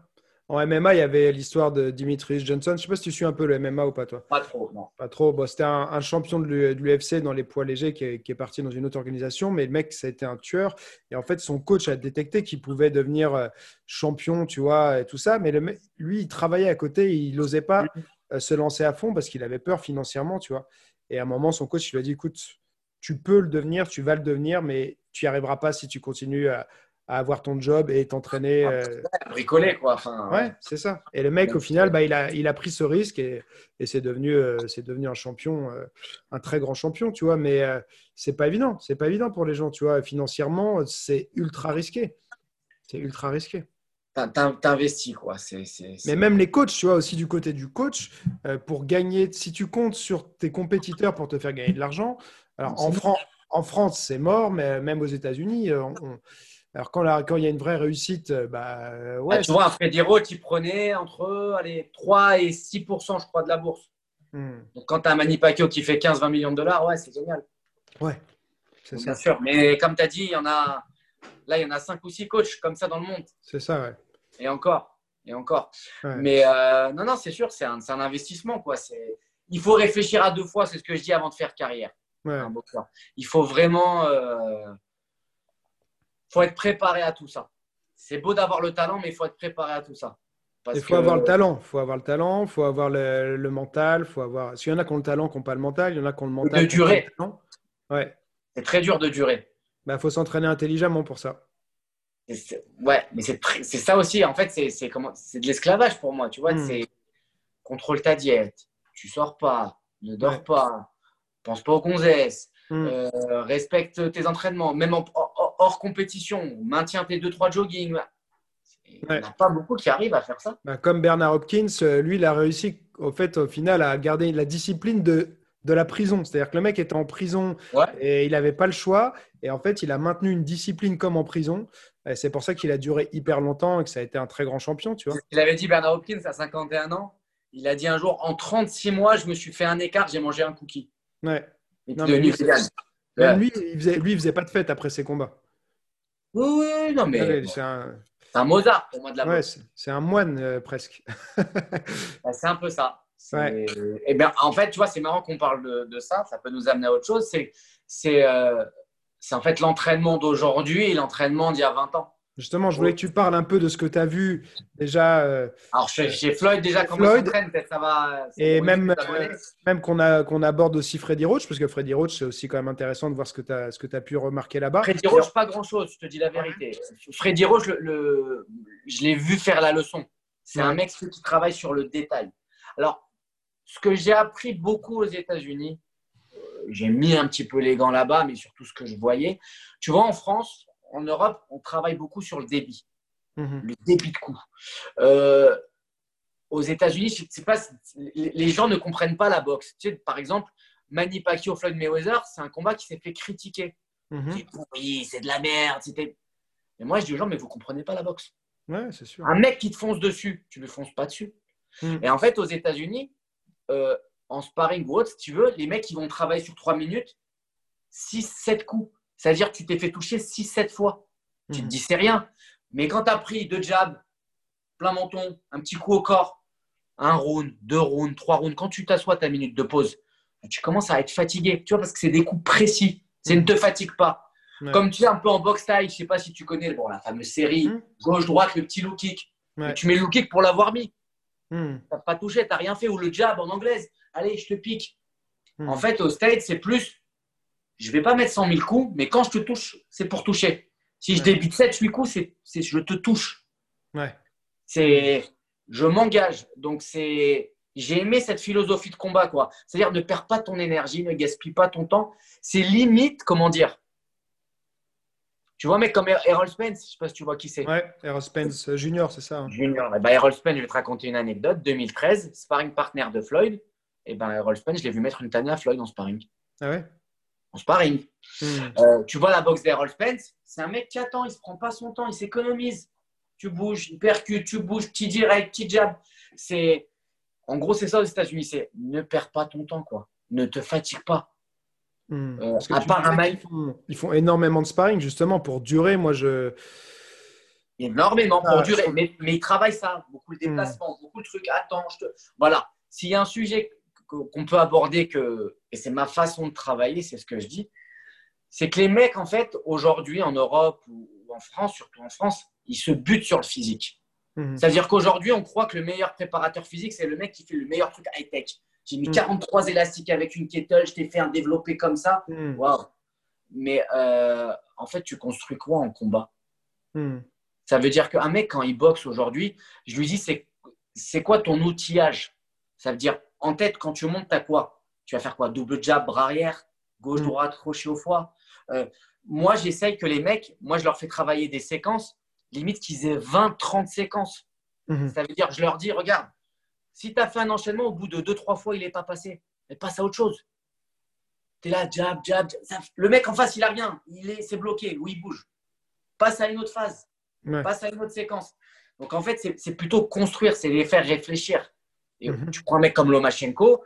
Euh, alors moi, j'ai un ami qui s'appelle Medizatou, que tu dois le connaître. Mhm, un, grand, un, grand, boxeur en boxe. C'est lui qui a le Venom Training Camp à, en Thaïlande, bah, c'est lui qui sponsorise en fait euh, Lomachenko. Il l'a rencontré, machin et tout. Et en fait, Lomachenko, il travaille énormément sur, comment dire, sur la, sur la mémoire cognitive, tu vois, sur, des, sur les lumières, sur les chiffres, sur. Euh, il fait travailler son cerveau. Ça veut dire que quand tu combats, et ça, je peux, même tu peux demander à tes fighters, pendant que tu es en train de boxer, tu réfléchis pas. Hmm. Je veux dire, tu ne te parles pas, tu n'es pas en train de construire. Attends, le coup du mec, il est un peu en haut. Attends, là, il s'est un petit peu dévié. Attends, là, il y a l'oreille, l'espace de l'oreille derrière son bras arrière qui est libre. Ah, hmm. Non, tu es là. Attends, j'ai pris. Attends, je vais répondre, il m'a touché. Je ne suis pas en train de dire que les gens ne, ne, réfléchissent pas, hmm. mais je sais que, que l'émotionnel prend souvent le dessus. Ouais, et tu t'oublies. Donc, en fait, aux États-Unis, c'est de construire les séquences. Ça réfléchit. C'est je vais travailler sur 6-7 coups. Euh, mais maintenant, pour revenir à Floyd, euh, savoir. Euh, comment il s'entraîne, comment il construit Parce que tu disais que c'était, un peu. c'était pas très. En tout cas, ce que tu as vu, c'était pas très construit, qu'il y avait pas mal de, de choses. Pour Floyd, il a la même routine et je vais, je vais, je vais te la dire. C'est, alors, Floyd, déjà, quand il met les gants, ses rounds, ils durent 5 minutes. 30 secondes de pause. Il fait 5 rounds de 5 minutes. D'accord? Il a fini 5 rounds de 5 minutes, soit il enchaîne 12 minutes de leçons avec Roger. Donc, en fait, tout ce que les gens disent, ouais, c'est de la chorégraphie. C'est pas de la chorégraphie, en fait, c'est que du réflexe et du contre. C'est je te tape au coude, au moment où je te tape en bas, si je te remonte en, en hypercute. Je te tape sur le bras, regarde. Hmm. Ça, je vais te donner un exemple. Un mec qui, t'envoie un jab, par exemple, sur le bras avant. Hmm. Dans ta, le, fighter en face, il dit Bon, bah, je vais immobiliser son bras avant. Ouais. Donc, je vais me concentrer sur son bras arrière. Hmm. En fait, eux, c'est je te tape, ça part. Ouais, tu renvoies du côté où tu as reçu. quoi. Exactement. Tac, tac. Épaule. Je bloque avec l'épaule pour t'envoyer le bras arrière. Hmm. Donc, en fait, Floyd, si tu veux, ce qu'il travaille, c'est un petit comme on parlait de Lomachenko, c'est un petit peu un ordinateur. Ouais. C'est que tout ce que tu vas débiter, il va travailler en contre. C'est une boxe de contre. Ouais, bah pas une boxe offensive. Hmm. Donc, je reprends. Donc, il fait 5 rounds de 5 minutes, 30 secondes de pause. Il enchaîne 12 minutes de leçon. Il part après 12 minutes au sac. Donc le sac, c'est petit, c'est doucement, pas, pas. De temps en temps, un gros crochet ou un gros hypercute. Mais tout le temps, non-stop le travail, tu vois. Pas de, pause pendant 12 minutes? Non, c'est pas de pause. Comme à la leçon, c'est pas de pause. Ah, et pardon, et dans les 12 minutes de leçon, alors tu vois, euh, c'est un ami à lui, tu sais, il a un gros plastron. Donc en fait, pendant les 12 minutes, il alterne par exemple 2-3 minutes de leçon, 30 secondes, 1 minute non-stop de plastron. Ouais. Ah, c'est un, gros, mec, gros mec ouais. Ouais, ouais, je vois. Je vois qui voilà, qui, avance, il travaille 12 minutes comme ça. Il va au sac 12 minutes. Quand il a fini le sac, il peut repartir euh, encore à la leçon. Quand il a fini ça, il a une petite routine qui dure entre 5 et 8 minutes. Il fait à peu près 100 jumps à la corde. il a des haltères d'un kilo, de 3 kilos, donc il travaille en direct, en hypercute, en l'air, et il enchaîne des tractions et des dips. Il Mhm. fait ça à peu près sur 5-8 minutes. Il finit à la poire, Ouais. et chaque entraînement qui termine, il a son gros collier cervical, et il travaille énormément sa nuque. Floyd, il faut savoir, il a un menton. Hmm. Il, peut, il les prend, il les, prend hein, les coups. Il a un vrai, vrai menton. Donc, euh, ça, c'est sa routine d'entraînement. Il fait ça, et en général, euh, le soir, vers 2-3 heures du matin. Donc, lui, et ça aussi, ça, c'est un truc qui est intéressant à parler. Nous, en France ou dans d'autres pays, euh, à quoi ça sert de s'entraîner à 16h, 17h Surtout les gars-là, tu es toujours en retard. Tu boxes, il est 22, 23 heures en général. Hmm. Donc, ton horloge biologique, ton horloge euh, hormonale, si je puis dire, te- de testo et tout ce que tu veux, elle est calée entre 16 et 17 heures quand tu t'entraînes. Donc ton Mm. corps, il s'entraîne entre 16 et 17 heures. Bah, tu vois, mais comme Floyd ou aux États-Unis, les mecs ils s'entraînent tard. Ouais. Pour que ton influx nerveux il soit à l'heure du combat. Hmm. Donc ça aussi, je pense c'est aussi intéressant de le faire. Ouais. Euh, Si on peut. et euh, je te disais quoi? Je te disais, ouais, euh, et Floyd, en fait, il va courir après le soir vers 2-3 heures du matin. Ok. Et toi, qu'est-ce que tu penses alors de, de cet entraînement, de cette Bah, structure cet d'entraînement? entraînement-là, c'est ce que je dis, c'est bien pour lui. Hmm. Parce qu'en fait, des fois, ce qu'on dit, on, on- des fois, on se dit, tiens, euh, lui, c'est un des plus grands champions, ce qu'il fait, ça doit être bien. Mais il y a des gens qui sont parfois, euh, qui ont des résultats, soit grâce à leur entraînement, soit en dépit de leur entraînement. C'est-à-dire que malgré un mauvais entraînement, ils sont tellement doués, ils ont tellement des qualités et tout, que euh, sont, ils sont quand même au-dessus de tout le monde. Donc, on ne sait pas si mais, mais c'est ça qui fait qu'il est bon, ou si c'est aussi son talent et les, les années de travail qu'il a fait, tu vois. Mais je suis d'accord et pas d'accord. Regarde, alors Floyd, il faut savoir, c'est un mec qui boit pas, qui fume pas. Il est militaire. Il a tellement peur de perdre qu'il Hmm. ne triche pas. Le poids, il a, il a, bon déjà, il a, il a un métabolisme qui est incroyable. Ça veut dire que des fois, le mec, il ne devait pas s'entraîner parce qu'il perdait trop de poids. Hmm. C'est un welter, il a 66 kilos. Ouais. Bah, des fois, il est à 64, 65 Hmm. naturel. Donc, euh, c'est un mec qui s'entraîne toujours. Après, des mecs qui comptent que sur le talent et et qui négligent le physique, je pense qu'un jour ou l'autre, tu vas te faire avoir. Ouais, mais ce que Un je veux dire, c'est euh, c'est que son approche, je dis pas de pas travailler le physique, mais en fait, est-ce que son approche, elle est Là, c'est le travail. C'est tout, c'est tout dans le, tout dans la continuité, tout dans le travail. C'est Mm. trois fois par semaine les mises de gants. Il y a plein de boxeurs que je connais. Les mecs, ils aiment pas, faire- Greg, ils aiment pas faire le sparring. Et Mm. dis-moi, les coups, je préfère les prendre le jour du combat. Ouais. Tu vois, je sais pas si tu connaissais Sergio Martinez. Ouais, j'allais te parler de lui justement. Ouais. Et le mec, il faisait 12 rounds sur deux mois et demi de prépa. 12 rounds Mm. de sparring. C'est ça, lui disait qu'il faisait quasiment pas de sparring pour se préserver. Anthony Yard, je sais pas si tu vois c'est qui, c'est un Ouais. Anglais qui a combattu Kovalev. Mm. Euh, il, fait, il, a fait, il a fait zéro sparring. Son Ouais. entraîneur, il ne sert à rien de prendre des coups, ça abîme le cerveau. Mm. Alors moi, je suis un mec un petit peu un petit peu à l'ancienne. Euh, S'il y a un truc sur lequel je me je charrie, entre guillemets, c'est quand je vois tous les mecs sur les Instagram, les Twitter, qui mettent des séries de pattes d'ours. Je dis, ouais, tu peux être champion du monde de la patte d'ours, Hmm. mais ça ne sert à rien. Pour moi, il faut mettre les gants. Hmm. Donc moi, je suis, je suis pro sparring. Quoi. Ouais. Après, tu as sparring et sparring. C'est-à-dire que tu regardes les, toi qui as fait de la taille, tu regardes comment les tailles ils font du sparring. C'est léger, c'est light. C'est light. c'est- Bien sûr. Parce que c'est en- vrai que le- ton cerveau, euh, tu vois, toi, Oui, tu ostéo dures et pas. Tu peux, pas. tu peux te, tu- une fracture, tu peux t'en remettre, euh, une, une petite entorse, tu t'en remets et tout. Quand ton cerveau il commence à déconner, c'est fini. Et ben, c'est là où, alors je peux lancer un, un petit débat au truc. Moi, je trouve que l'anglais, c'est le sport le plus violent au monde. De tous les sports de combat. Pourquoi? C'est Parce qu'en fait, comme tu l'as bien dit, non, parce que tu prends tout dans, au cerveau. Ouais, le cerveau. ouais. Bah oui. Quand tu es en pied-point ou en MMA, bah, de temps en temps, tu prends un middle dans le bras, euh, dans la cuisse. Donc, pendant 10 secondes, tu attends que ta cuisse récupère parce que tu as repris un croc. Mm. Euh, le cerveau, c'est le cerveau, c'est tes synapses, c'est ton centre neurologique. C'est la paralysie, tout vient de là. Oui. Mais euh, je suis d'accord, mais euh, il faut mettre les gants. En tout cas, pour l'anglaise, tu es préparé. quoi. Ouais, mais après, tu vois, il y en a qui font. Enfin, moi, sur ça, je suis partagé. C'est-à-dire, si c'est ton, ton job, c'est-à-dire que tu veux. Oui, Tu vois. Ouais, mais parce qu'en fait, pareil, encore une fois, c'est une minorité, mais il y a plein de gens qui sont juste euh, soit des compétiteurs euh, en amateur, il y a des gens qui sont même pas compétiteurs et tout, et qui se mettent sur la gueule très régulièrement en sparring. Euh, il y a des, gens qui se font sonner, des gens qui se font se mettre KO en sparring et qui disent ouais mais c'est que comme ça, sinon c'est pas de la vraie boxe et tout ça. Non, je suis pas d'accord. Moi, je tu vois, là, sur ça, je trouve que c'est pas intelligent. Après, quand c'est ton job, c'est ton job. Déjà, tu as fait la décision. Si tu as décidé que c'était ton job, tu as décidé que tu allais te prendre des coups dans la gueule. Déjà, tu l'as bien dit, quand c'est ton job, par exemple, si tu prépares un 12 rounds ou un 10 rounds, bon, tu as deux mm. mois de prépa. Mais pendant deux mois, tu mets les gants. Et après, quand tu as terminé, avant ton prochain combat, en général, tu boxes tous les. En France, c'est compliqué, mais tu mm. vas faire trois, quatre combats dans l'année. Et ben, tu fais au moins deux mois de pause entre tes combats de sparring. Oui. Mm. d'accord. Mais après, je vais dire un truc en anglaise.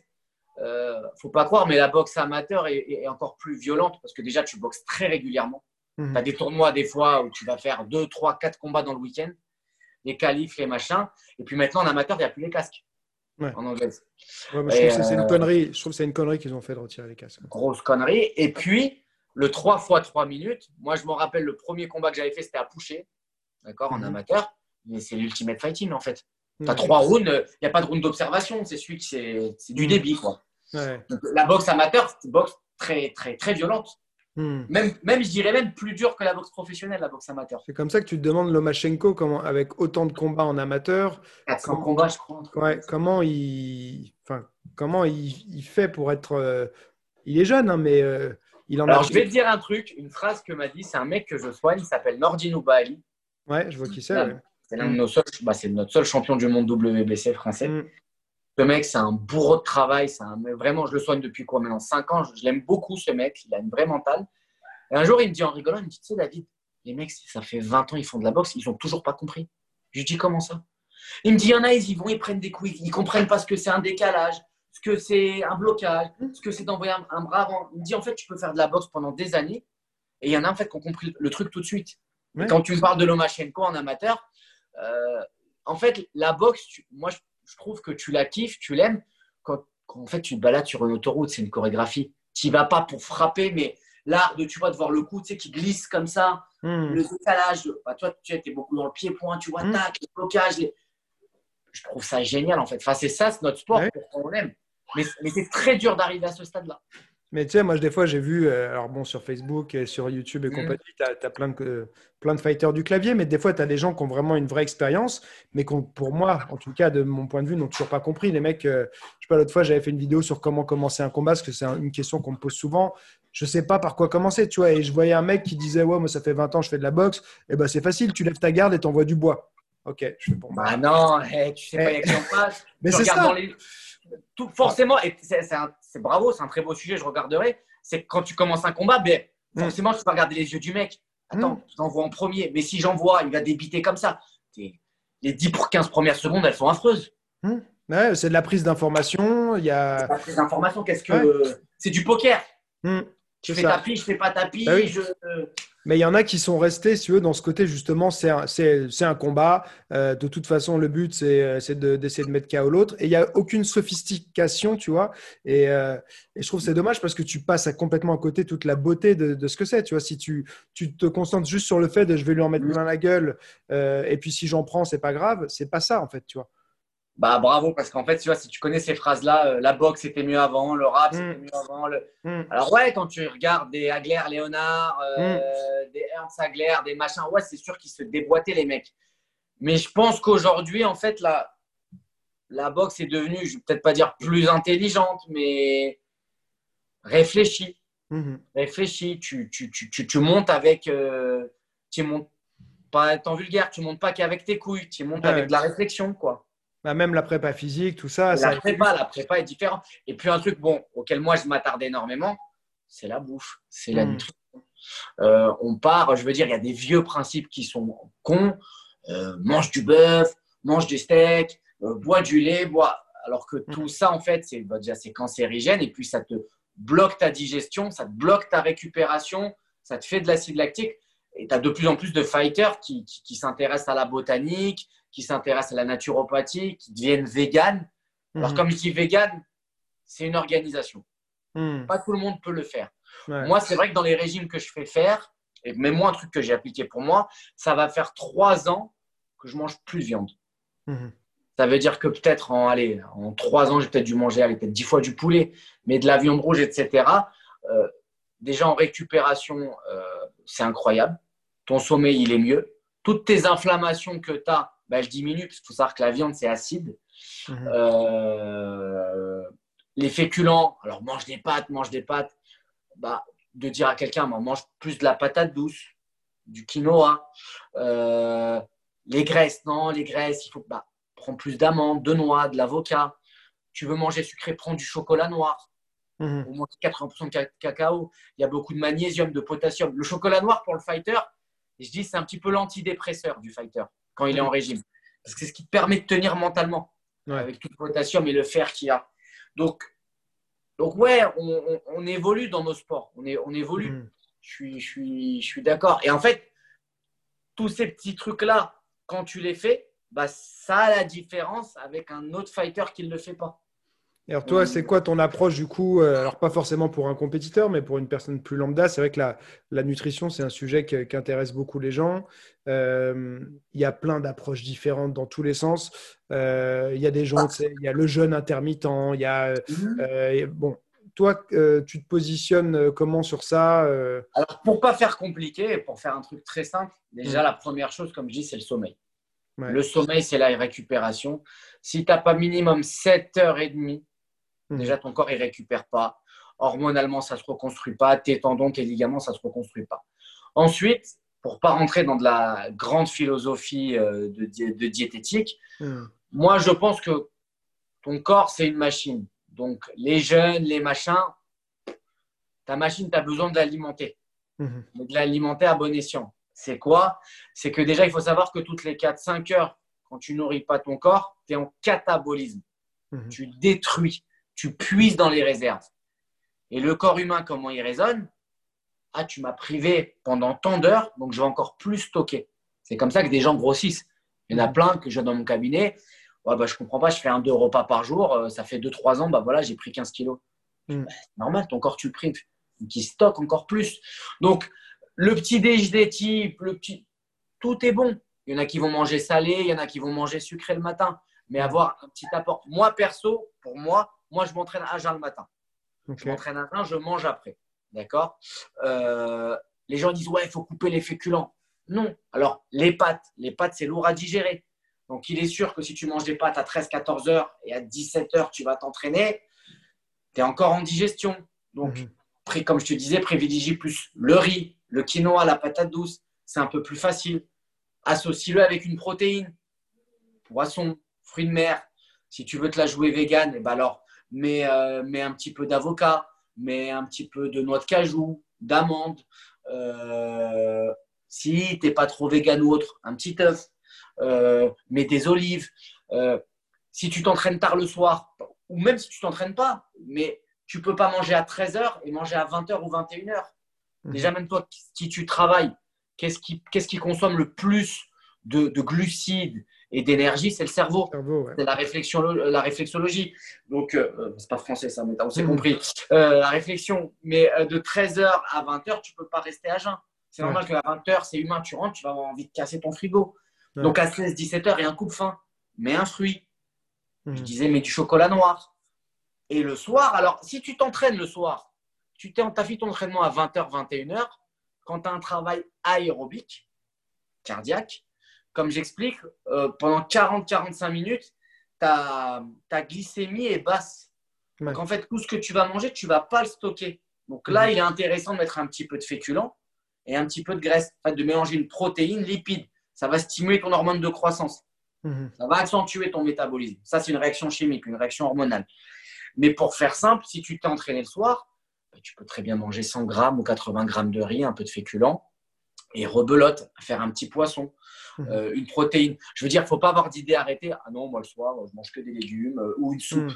Il y a plein de frères qui font ça. Mmh. Mais je veux dire, mec, tu es en train juste de détruire ton système musculaire. Et ce qui est très dangereux aussi, c'est que pendant les, les. Au vu que le combat approche, bah, des fois, ta dose d'entraînement, tu l'entraînes plus tes rapports, tes apports caloriques sont en train de diminuer, hmm. ben, si tu ne donnes pas le minimum de d'essence à ton corps, eh ben, ben ouais, tu as un claquage, ouais, tu as une tendinite, ouais, tu peux avoir une fracture de fatigue. Donc, euh, moi, ma mentale, c'est ouais, il faut manger. Hmm.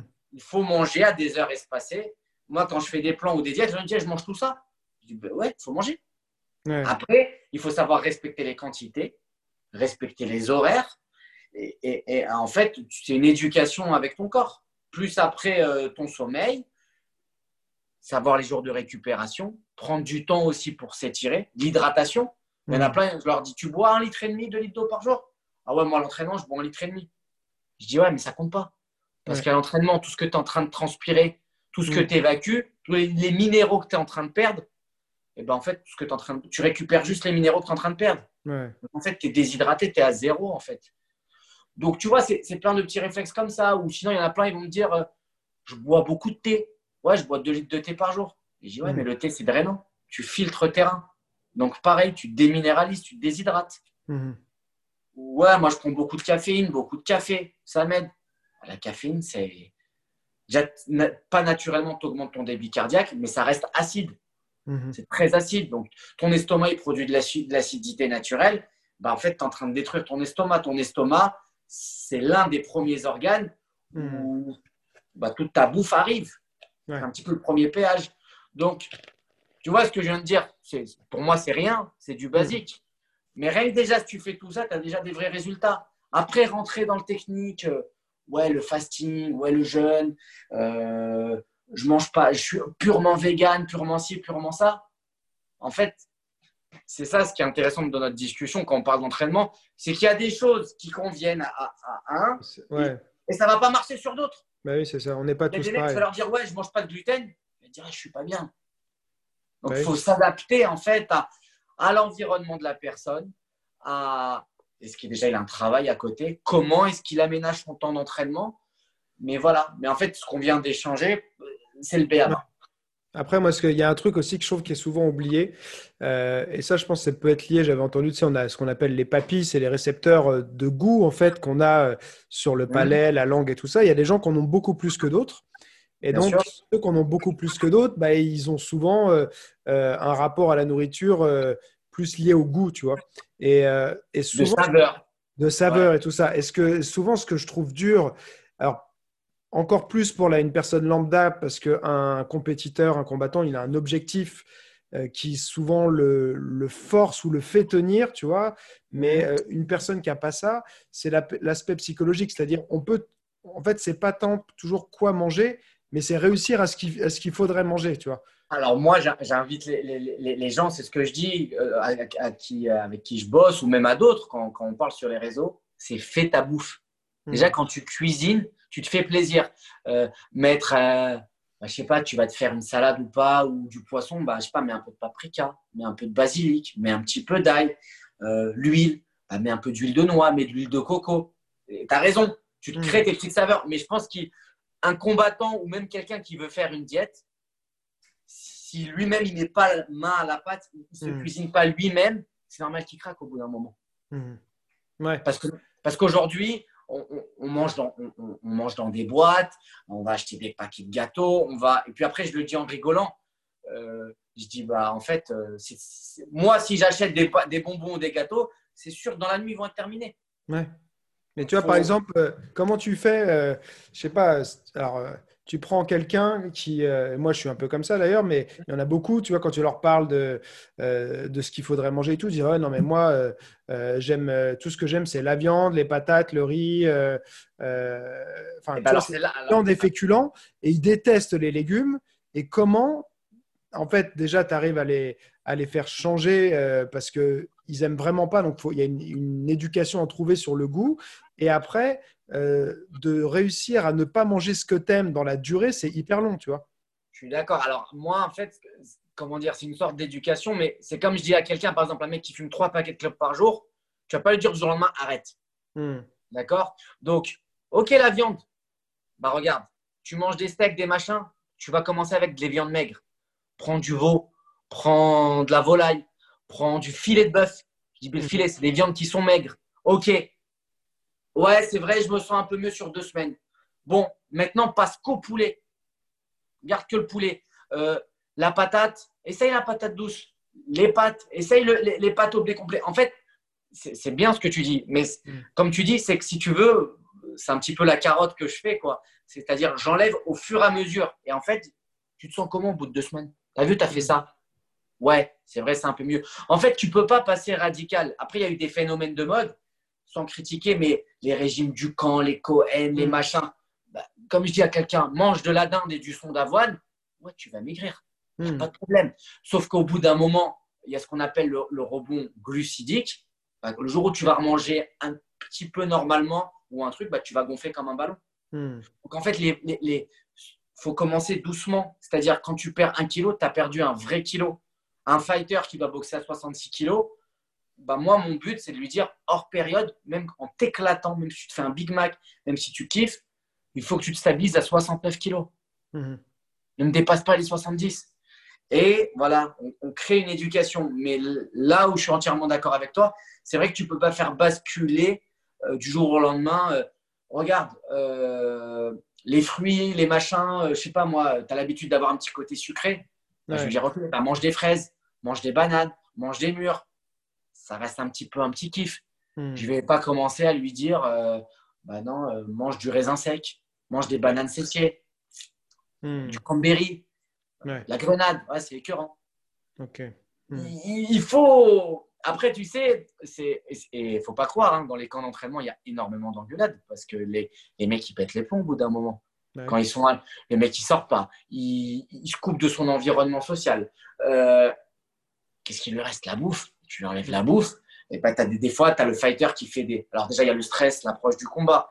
Et tu as des micros, je dis bien des micros hypoglycémies, euh, de manque de carence.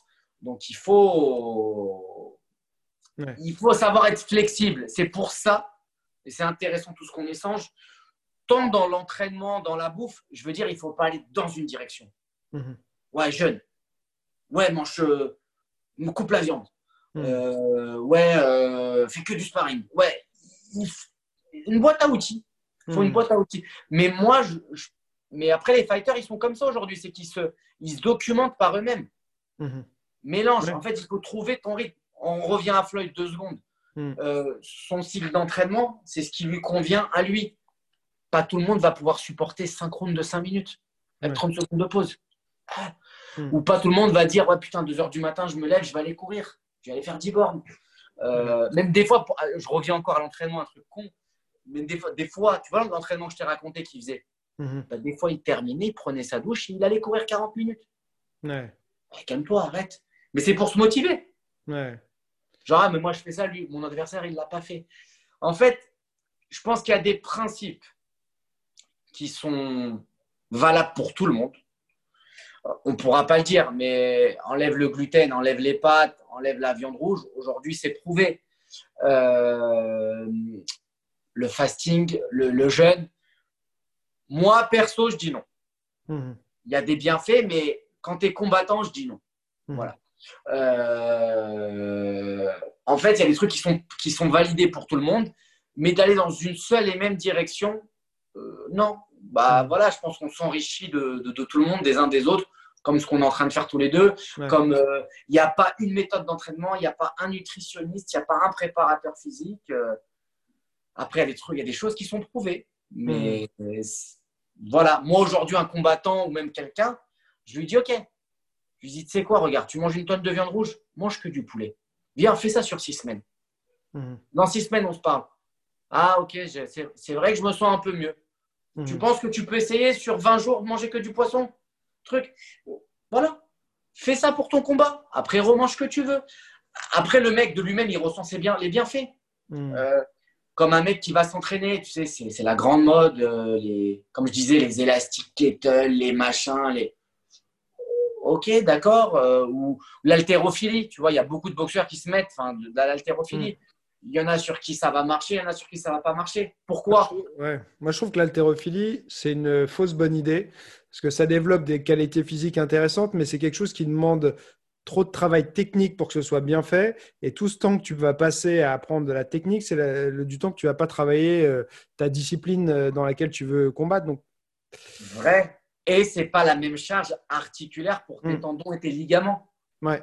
Je parle quand tu boxes. Quand, Bien sûr, tu ouais. vois, si tu- tu- donc, tu, tu travailles une autre fibre, tu, tu mets des chocs un peu plus importants sur certaines articulations. Euh, moi, j'en ai rien à foutre qu'un bo- qu'un boxeur il fasse un squat tu par terre. Un comment tu, comment tu gères, toi, alors euh, C'est quoi tes conseils pour l'entraînement C'est-à-dire, euh, quelle part et, comment, et les méthodes que tu vas faire pour travailler son cardio, euh, le renforcement musculaire Alors, moi, pour pas rentrer, alors j'ai aussi mes côtés très techniques, bien évidemment, sur certains exercices, mais pour la faire simple, moi, je pense qu'un compétiteur classique et lambda, voilà comment ça se passe. Il doit faire au moins trois box par semaine. Dans ces trois box, il doit y avoir au moins deux mises de gants. D'accord Mhm.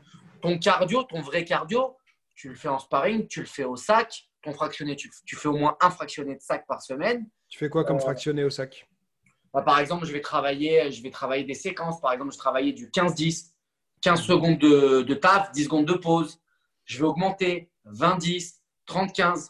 Tu vois, c'est augmenter À chaque fois sur un round de. de- 5 minutes, 4 minutes. En fait, le but, il y a 1000 fractionnés. Mais pour te répondre simple, c'est travailler en fait des variations de rythme. Mhm. Le premier round, vas-y, j'ai travaillé sur 10 secondes, j'ai soufflé 5 secondes.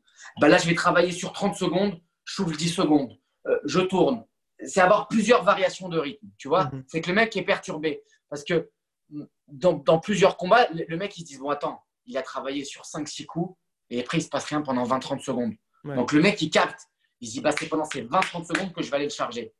Donc, tu fais des séquences. Par exemple, tu vas faire 5 fois 30-30, 5 fois 30-20, euh, 5 fois 30-10, où tu vas diminuer du travail très court, euh, 10-5, 10 secondes de taf, 5 secondes de pause. Ça, j'aime bien faire ça, par exemple, en fin de round, parce que c'est en fin de round que les juges, euh, tu vas marquer les juges. Donc, c'est là qu'il faut envoyer la patate Ouais. en termes de cardio. Il y a mille façons de travailler euh, en, en- en fractionné. Mais voilà, mais pour te répondre, tu es au moins un fractionné au sac. Mhm. Euh, Il y a des renforts qui sont classiques. Tes boxeurs, eh ben, la musculation pure, non. Mais tu vas isoler tes trapèzes, tu vas isoler tes triceps. La charge de choc, elle est dans tes coudes, ton dos, tes lombaires, tes fessiers. Fessiers et ischio, c'est ce qui te permet de maintenir tes appuis. D'accord Donc, c'est des trucs que je vais isoler.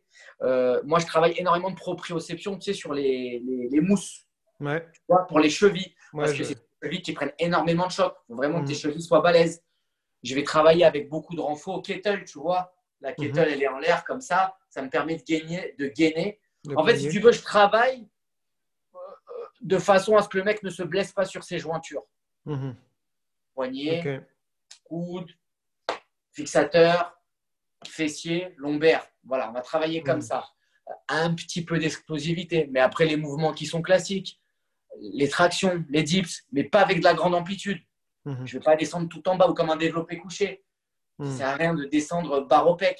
Quand on voit un coup de poing, tu fais pas ça. On part de là, tu déplies. Ouais. D'accord, c'est les antépulseurs qui vont t'envoyer. Euh, voilà. Ensuite, euh, on prépare pas de marathon. Donc, euh, tu peux faire. Alors, j'ai plusieurs séquences, moi, dans la course. Je pense qu'un beau palier, c'est quand tu fais tes 5 km en, entre 20 et 23 minutes. Ça, Mhm. c'est pas mal. Ça, c'est un beau palier. Faire une petite sortie longue, mais quand je dis longue, c'est de 40-45 minutes.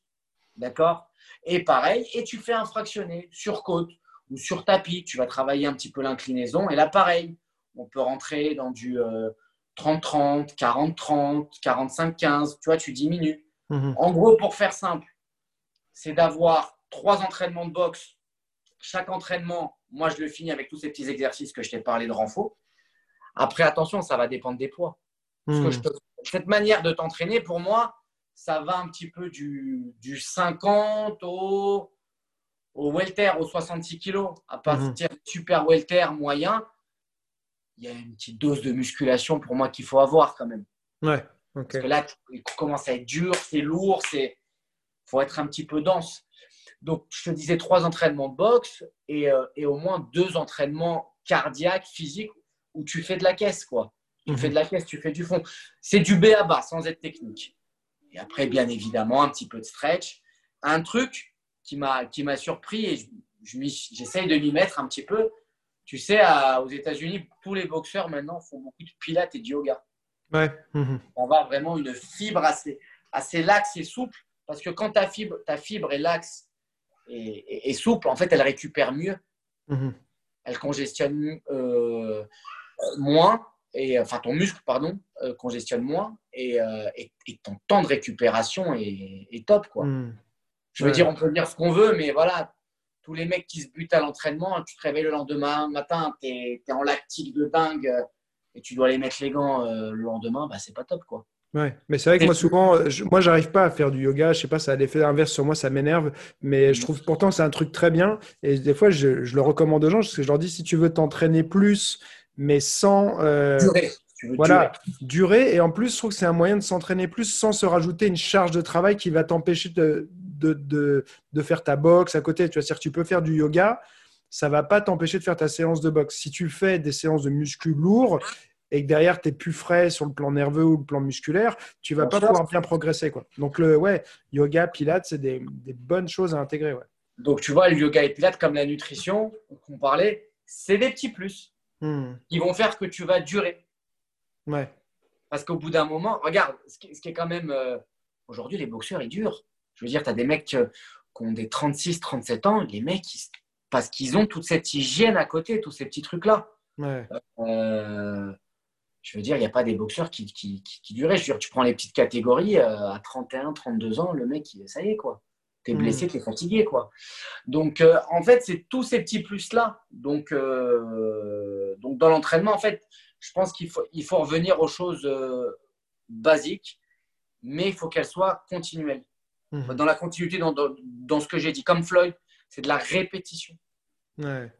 Mais je veux dire, je vais aller courir deux heures, euh, je vais aller pousser je sais pas combien de fontes, je vais faire 100 000 rounds.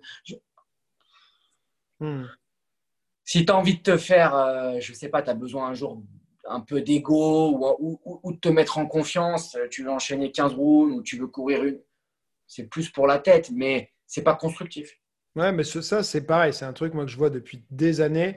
C'est que les gens, ils pensent toujours que plus, c'est mieux, tu vois.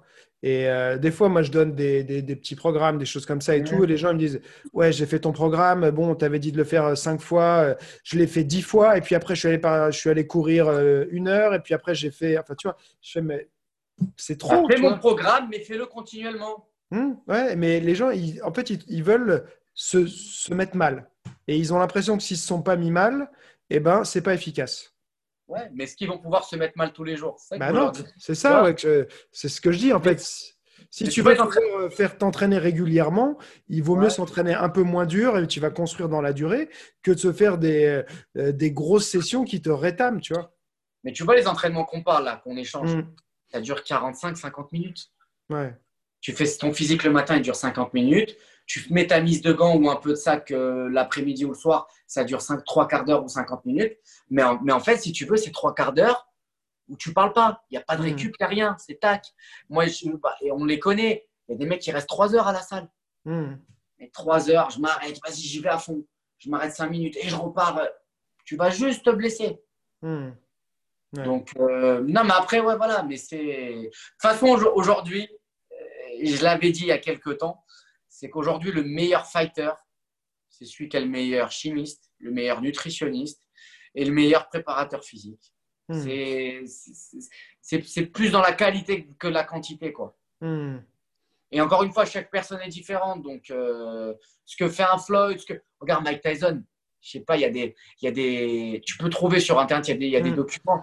Mais le mec, tous les jours, il tapait des 500 squats à vide, euh, des 200 pompes, des séries de nuques, des séries de je sais pas quoi euh, pour ses triceps.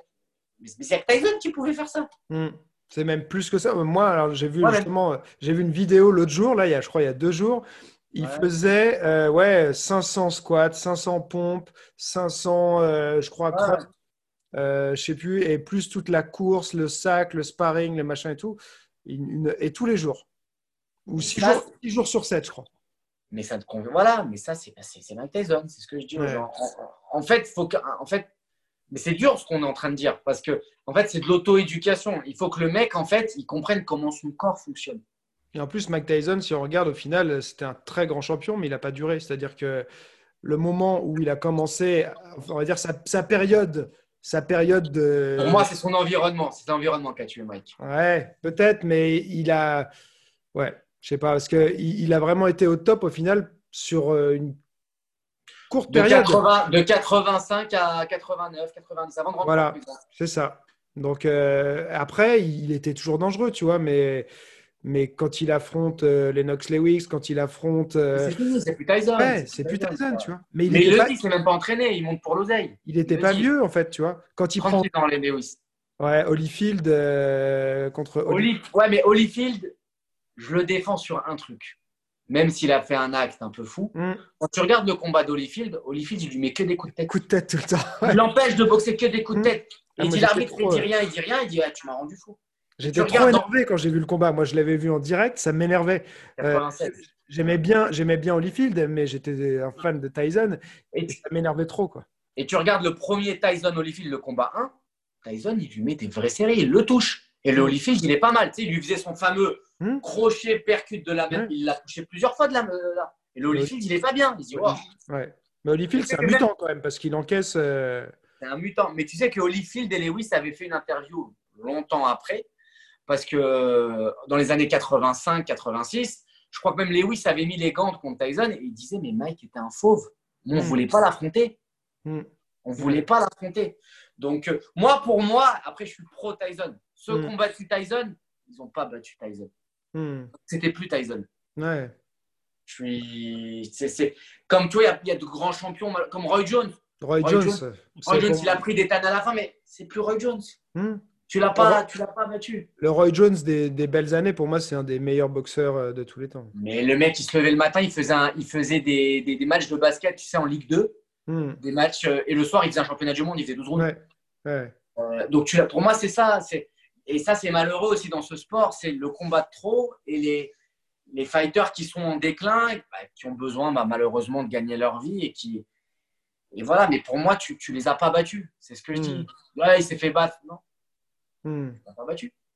C'était Pas- plus, c'était plus le, le, le boxeur du, euh, voilà, qui était à son top, il était déjà en déclin. Roy Jones, il, s'est fait avoir, je pense, c'est par le dopage. C'est quand il est monté euh, Poids lourd. en poids lourd Avec Ruiz. Et quand il est redescendu, c'était plus le même boxeur. Antonio Tarver, bah, c'est celui Ouais. qui lui a mis sa, son KO. Ouais. KO. Ouais. Ouais. Mais euh, et euh, juste donc pour parler, euh, parce que tu me disais que tu allais me parler un peu de Roger Mayweather au pas d'ours, euh, comment, il te, comment il bosse alors euh, Bah, re- re- lui, dans sa tête, c'est en fait, comment dire, tu restes dans un périmètre. C'est-à-dire, après moi, c'est un petit peu ma philosophie de boxe aussi. Ta jambe gauche, enfin ta jambe gauche ou ta jambe droite, ta jambe d'appui, c'est la pointe d'un compas. Hmm. D'accord? Et après, ta jambe arrière, c'est que tu vas tracer le cercle. D'accord? Roger, si tu veux, c'est travailler les blocages, les machins, tout en tournant sur les côtés. D'accord? Mhm. C'est si tu veux, c'est de ré- une boxe proche, mais en même temps de rester dans un périmètre. Ouais. Je me tape, mais je me sauve. Mais de travailler que sur le contre. C'est je tape, ça part. Je tape, ça part. Je tape, ça part. les automatismes Et les mains hautes. Après, il n'y a que Floyd qui a ça. Mais cette histoire d'épaule, en fait, c'est Mm. quand tu es là, en fait, ton menton, il protège l'épaule. Ouais. Le coude et l'avant-bras qui, est sur- qui est sur le ventre, bah, c'est pour protéger tes organes. Ouais. Le bras arrière, en fait, c'est je bloque, Mm. bam. Je vais chercher derrière, Mm. boum. Mais ça, c'est. Je sais pas, tu vois, c'est qui André Berthaud? Ouais, ouais, ouais. Bah, à un moment, il a voulu boxer à la Floyd. euh, bah, il a commencé à prendre des tannées. quoi. C'est très compliqué de la maîtriser, cette garde. ouais. Mais c'est c'est- voilà, c'est comment dire, c'est question-réponse. Les Hmm. Mayweather. Et qu'est-ce que Tu avais pensé ça euh, ouais. Qu'est-ce que tu avais pensé justement du combat de, contre Conor McGregor Euh, Ah bah, je te réponds tout de suite, c'était une farce. Ouais, Bah, il avait ordre. Bah, tu l'as vu ce combat entièrement? Ouais, ouais, ouais, j'ai vu. Ouais. Bah, Tu remarqueras que les 6-7 premiers rounds, qu'est-ce qu'il fait Floyd? Il reste comme ça. Ouais, c'est pour ça, il n'avait pas son, son style du tout habituel. Il y a plein de gens qui disent que c'était un combat truqué, tout ça. Alors, c'est truc, alors c'est pas beau ce que je vais dire. C'est du trucage, mais pas de trucage. Parce que Conor, euh, Conor, il se fait réellement, euh, il se fait, enfin, il avait une- un trauma crânien et tout ça. euh, donc, Mais, mais regarde, quand tu as un engouement, je veux dire, sur, la, sur, sur un combat comme ça, le combat, Floyd, il a pris 350 millions, McGregor, il a pris 175 millions. Euh, Pour Las Vegas, cette semaine-là, il y a eu un revenu d'1,2 milliard.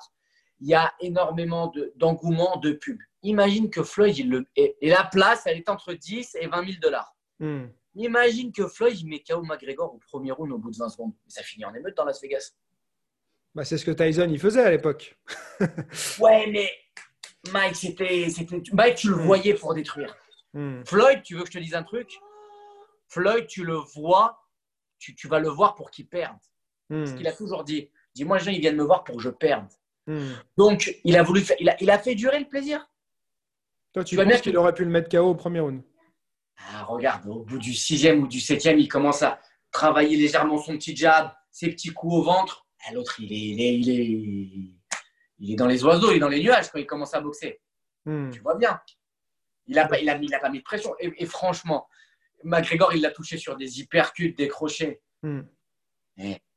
Floyd, il a fait des films il a fait des films à des Juan Manuel Marquez, à des, à des Marcos Maidena, à des Diego Corrales, à des Castillo, des, des, des, des mecs, tu ne parles pas, quoi, des, ténors. Et un mec de MMA, il le touche sur des hypercutes, des crochets. Bien sûr. Mais, mais, moi, je le dis, j'étais là. Mm. J'étais là pendant ce combat. Mm. Qu'il avait boxé en sous-carte. C'est la dernière fois que j'ai bossé pour Floyd officiellement. Il s'était quand même préparé ou pas? Non. Il s'est pas préparé pour celui-là? Il s'est pas préparé. Il venait, il faisait ses petits rounds, il faisait son petit jogging, il s'est fait, il s'est fait son cardio. Hmm. Mais les sparring partners qu'il avait, je me rappelle, il avait, euh, il avait deux amateurs. Floyd, quand il préparait Manny Pacquiao, il préparait Miguel Cotto, il préparait Maïdena. Floyd, c'est un 66, 67 euh, kilos, d'accord C'est un petit welter. Il mettait les gants contre des 75, des 80 kilos, des hmm. arracheurs de bouche. Hmm. Chaque sparring, c'était la guerre. Euh, il avait Zab Judah, il avait euh, Chop Chop Corley. C'était des anciens mecs, des mecs chauds, tu vois, on se parle partenaire. Non, non. Il, il, a fait un coup marketing hmm. qui a marché. Et d'ailleurs, tu remarqueras, on peut parler un petit peu de business box. Remarqueras que depuis 2017, qu'est-ce qu'il fait Floyd? Il envoie des appels de phare. Ah, on va hmm. faire Manny Pacquiao 2. Tu as vu, il s'est retrouvé dans une boîte de nuit en 2018 au Japon avec Manny Pacquiao. Ouais, hmm. on va faire la revanche. Il commence à chauffer. Ok, je vais, je vais boxer Khabib. Euh, hmm. Je vais boxer McGregor à faire la revanche. Tu vois bien qu'il les lance, ces pics, depuis 2-3 ans. Est-ce qu'il y a un engouement médiatique derrière? Non. Est-ce qu'il y a une chaîne de télé, un Showtime euh, ou un PBC qui prend le truc? Non. Pourquoi? Parce que tu nous as mis la carotte avec McGregor. Sauf que Floyd, s'il reboxe, c'est minimum 100 millions de dollars.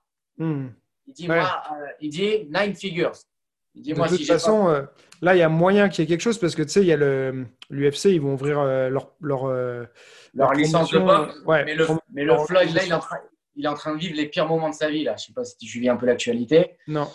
bah, Floyd, frérot, ça fait 2-3 semaines. Alors, il a perdu dans la même semaine l'ex, son ex-femme, la mère de ses trois gosses. Il a quatre gosses, mais une avec qui il a fait trois gosses. Dans la même semaine, il a perdu Roger. Ça, ça m'avait beaucoup touché, Roger Mayweather. Et sa fille aînée, hier, s'est fait arrêter par la police. Elle a poignardé son, son petit copain, un joueur de la NBA. Eh ben. Donc, autant te dire, avec plus le corona, euh, il est hmm. ouais. n'est pas prêt de remonter sur un ring. Ouais. Non. Aïe, aïe. Ouais, la loi des, la loi des séries.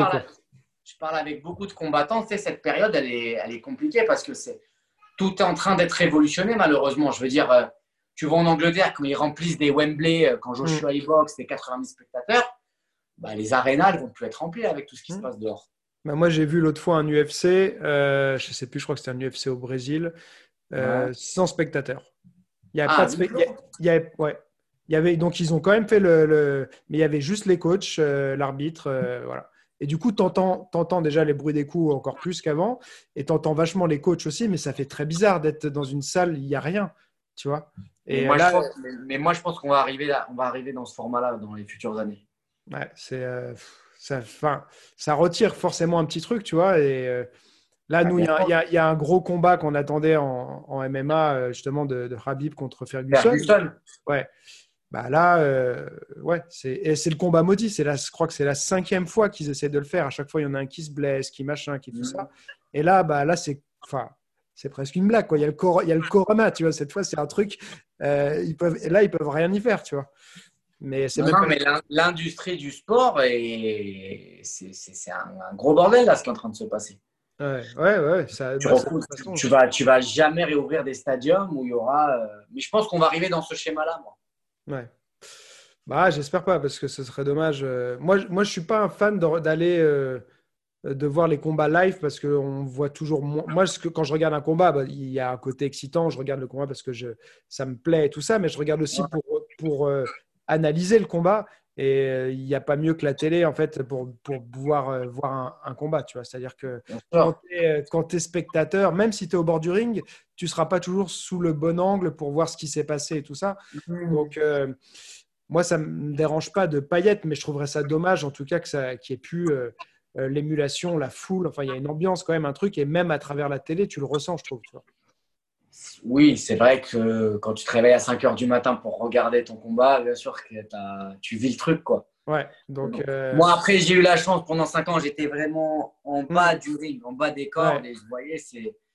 T'es dans les vestiaires, t'as, t'as- Moi, j'ai fait beaucoup de vestiaires, donc Mm. tu, tu- tu ressens quand même quelque chose. Tu sens c'est que- sûr. Genre, je, je mets ma vie en jeu et puis je mets ma personne en jeu. Hmm, Parce que quand tu prends une tannée, une défaite, c'est très dur de revenir. ouais. Il y en a plein qui ont critiqué, par exemple, Joshua, la revanche contre Chris. Hmm. Mais je dis à tout le monde, ce qu'il a fait, c'est un génie. Ouais. Bouge, bouge pendant 12 rounds. Hmm. Après, Ouais. après, après avoir eu un choc mental, un- un- tu t'es fait de revenir après une défaite, c'est très dur. Et quelle défaite? Et en plus, un, un lourd, tu vois, donc c'est, encore plus dur chez les lourds de bouger autant. Quoi. Ben, C'est 12 rounds, c'est très physique ce qu'il a fait. C'est Mm. très, très physique. Ouais. Après, il faut comprendre ça. C'est ce que je dis aux gens, comme Mayweather Pacquiao. Tu as un taureau, tu as un mec qui te fonce dessus, bah, tu lui fonces Mm. pas dessus. Ouais.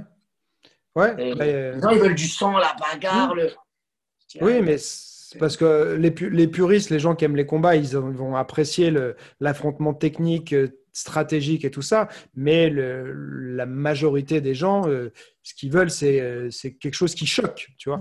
Bien sûr, bien sûr, bien sûr, bien sûr. Et parce que c'est c'est avant tout du spectacle, c'est aussi un business. Et c'est vrai qu'il y a des combats comme ça. euh, bon, où, euh, je peux comprendre que les gens, ça les fasse chier parce que bah, ils apprécient pas le côté euh, stratégique, mais, mais en fait, Bah, les gens, c'est malheureux. Hein. La Ah, oui. attire. bah, c'est ça, ouais.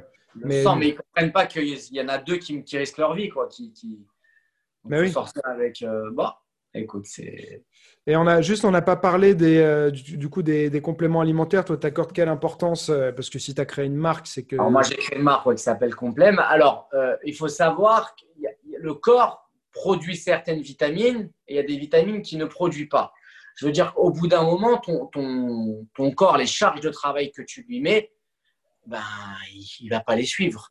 Hmm. Donc, il y, a- il y a des choses basiques, tant sur l'articulation, le digestif et sur les vitamines, certains minéraux. Moi, un truc avec quoi je travaille énormément, c'est la spiruline. Ouais. La spiruline, c'est une algue marine.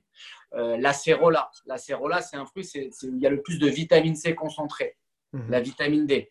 Ça, pour moi, c'est des choses euh, en termes de récupération, en termes d'oxygénation et de renfort au niveau système immunitaire, tu peux pas passer à travers. Après, il y a des petites cures que je fais faire euh, sur les tendons, les ligaments, euh, le curcuma, le poivrier, euh, le, la silice, le silicium. C'est Mhm. c'est vrai, c'est pour travailler des fois, si tu veux, en prévention. Hmm. Donc, donc de prendre 100 000 compléments alimentaires, non. C'est ce que je dis aux gens. Comme par exemple la protéine. C'est un Mhm. grand sujet. Est-ce que je prends de la protéine? Est-ce que... Si tu as le temps de te faire à manger, ça sert à rien de te faire un shaker de prot. Ouais. Euh, mais après, il y a des minéraux que le, que le, que le corps ne produit pas et qui, et qui a besoin de récupérer. Hmm. Euh, et et- et- et j'amène justement certains sportifs ou même des gens sédentaires. Euh, regarde, là aujourd'hui, on est en plein corona. Euh, Qu'est-ce qui revient? Je veux dire, aujourd'hui, si ton intestin il est protégé, l'intestin, tu vas le protéger avec quoi? Avec un probiotique. Mhm. Tu sais, c'est des bactéries, des Ouais. cellules souches. Ouais, C'est ton intestin qui tombe malade en premier en général. Et c'est comme ça que tout ton système immunitaire part en cacahuète. Donc, un probiotique, de la vitamine C, de la vitamine D, c'est des choses qui vont surbooster ton système immunitaire et puis tes cellules. Une cellule, Mhm. ça meurt. Ouais. Donc, euh, j'amène les gens. Et puis, c'est même pas les amener. Mais je veux dire, regarde aujourd'hui la, la médecine, comment elle est en train d'évoluer et de changer. Tu vas autant voir un naturopathe que tu vas aller voir un- un généraliste Hmm. tu vas autant, si ce n'est plus, pas pour me faire de la pub, mais aller voir un ostéopathe qu'aller voir un rhumatologue. Le mec, il dit Mm. c'est bon, les infiltrations, ça y est, Bah ça oui. guérit pas, c'est Mm. anesthésie, ou je vais Ouais. pas prendre de la cortisone. Donc, euh, en préparation physique, d'avoir certains compléments alimentaires, oui. Mais prendre des gélules pour prendre des gélules, non. Hmm. Mais C'est quoi l'avantage de l'acérola par rapport à de l'ascorbic en vitamine C? Bah, Si tu veux, c'est beaucoup plus assimilable. quoi. C'est ce qu'on appelle euh. Quoi. C'est, euh, hmm. Tu peux avoir une meilleure assimilation. Et puis l'acérola, c'est beaucoup plus concentré. Et puis ça joue aussi sur, euh, sur la récupération, sur tes tendons et tes ligaments. Ok. moi, je la, moi, je la prends à jeun. Ok. Donc ça rentre mieux dans ton organisme et dans ton sang. D'accord. Après, ce que tu me parles, ascorbic, euh, c'est comme les gens qui me disent Ouais, les oméga 3, ouais, l'aloe vera. C'est, j'ai envie de dire, c'est du commercial. C'est, mhm. Ça va rien te faire, quoi. C'est de l'eau que tu bois. Mhm. j'ai pas le. Pour faire simple, en fait, sans rentrer, mhm. que tout le monde comprenne, quoi. Ok. Ok, ça marche. Bon, bah, écoute, je crois qu'on a fait déjà le, le, tour de pas mal de sujets intéressants. C'était super. Euh, tout ton, tout ton, ton parcours, euh, la partie au culot de rentrer dans la salle, euh, le club de Mayweather et tout, c'était énorme, je trouve. Euh, comme quoi, bah, parfois, en fait, faut. Tout marche au culot, c'est ce que je répète à tout le monde. Et il faut forcer, un, forcer le destin. Ouais, forcer le destin aussi, c'est-à-dire que tu aurais pu attendre et ne pas saisir ton opportunité. Bah, en fait, pour, je l'aurais vu juste devant rentrer dans la salle, j'aurais été content. Ouais. Voilà. Mais c'est ce que je dis aux gens. Et c'est ça, ce qu'un fighter ou quelqu'un d'autre va faire la différence, c'est ce, petit culot. Quoi. Hmm. Super. Bon, bah écoute, merci, c'était top. Bah, génial. Euh, bah, on essaiera un jour de se refaire un, podcast qu'on puisse se voir. Euh, en vrai En vrai, ouais. Que tout sera arrangé dans le monde. C'est ça, ouais. Merci David, c'était super. Merci beaucoup Greg. À bientôt. À bientôt.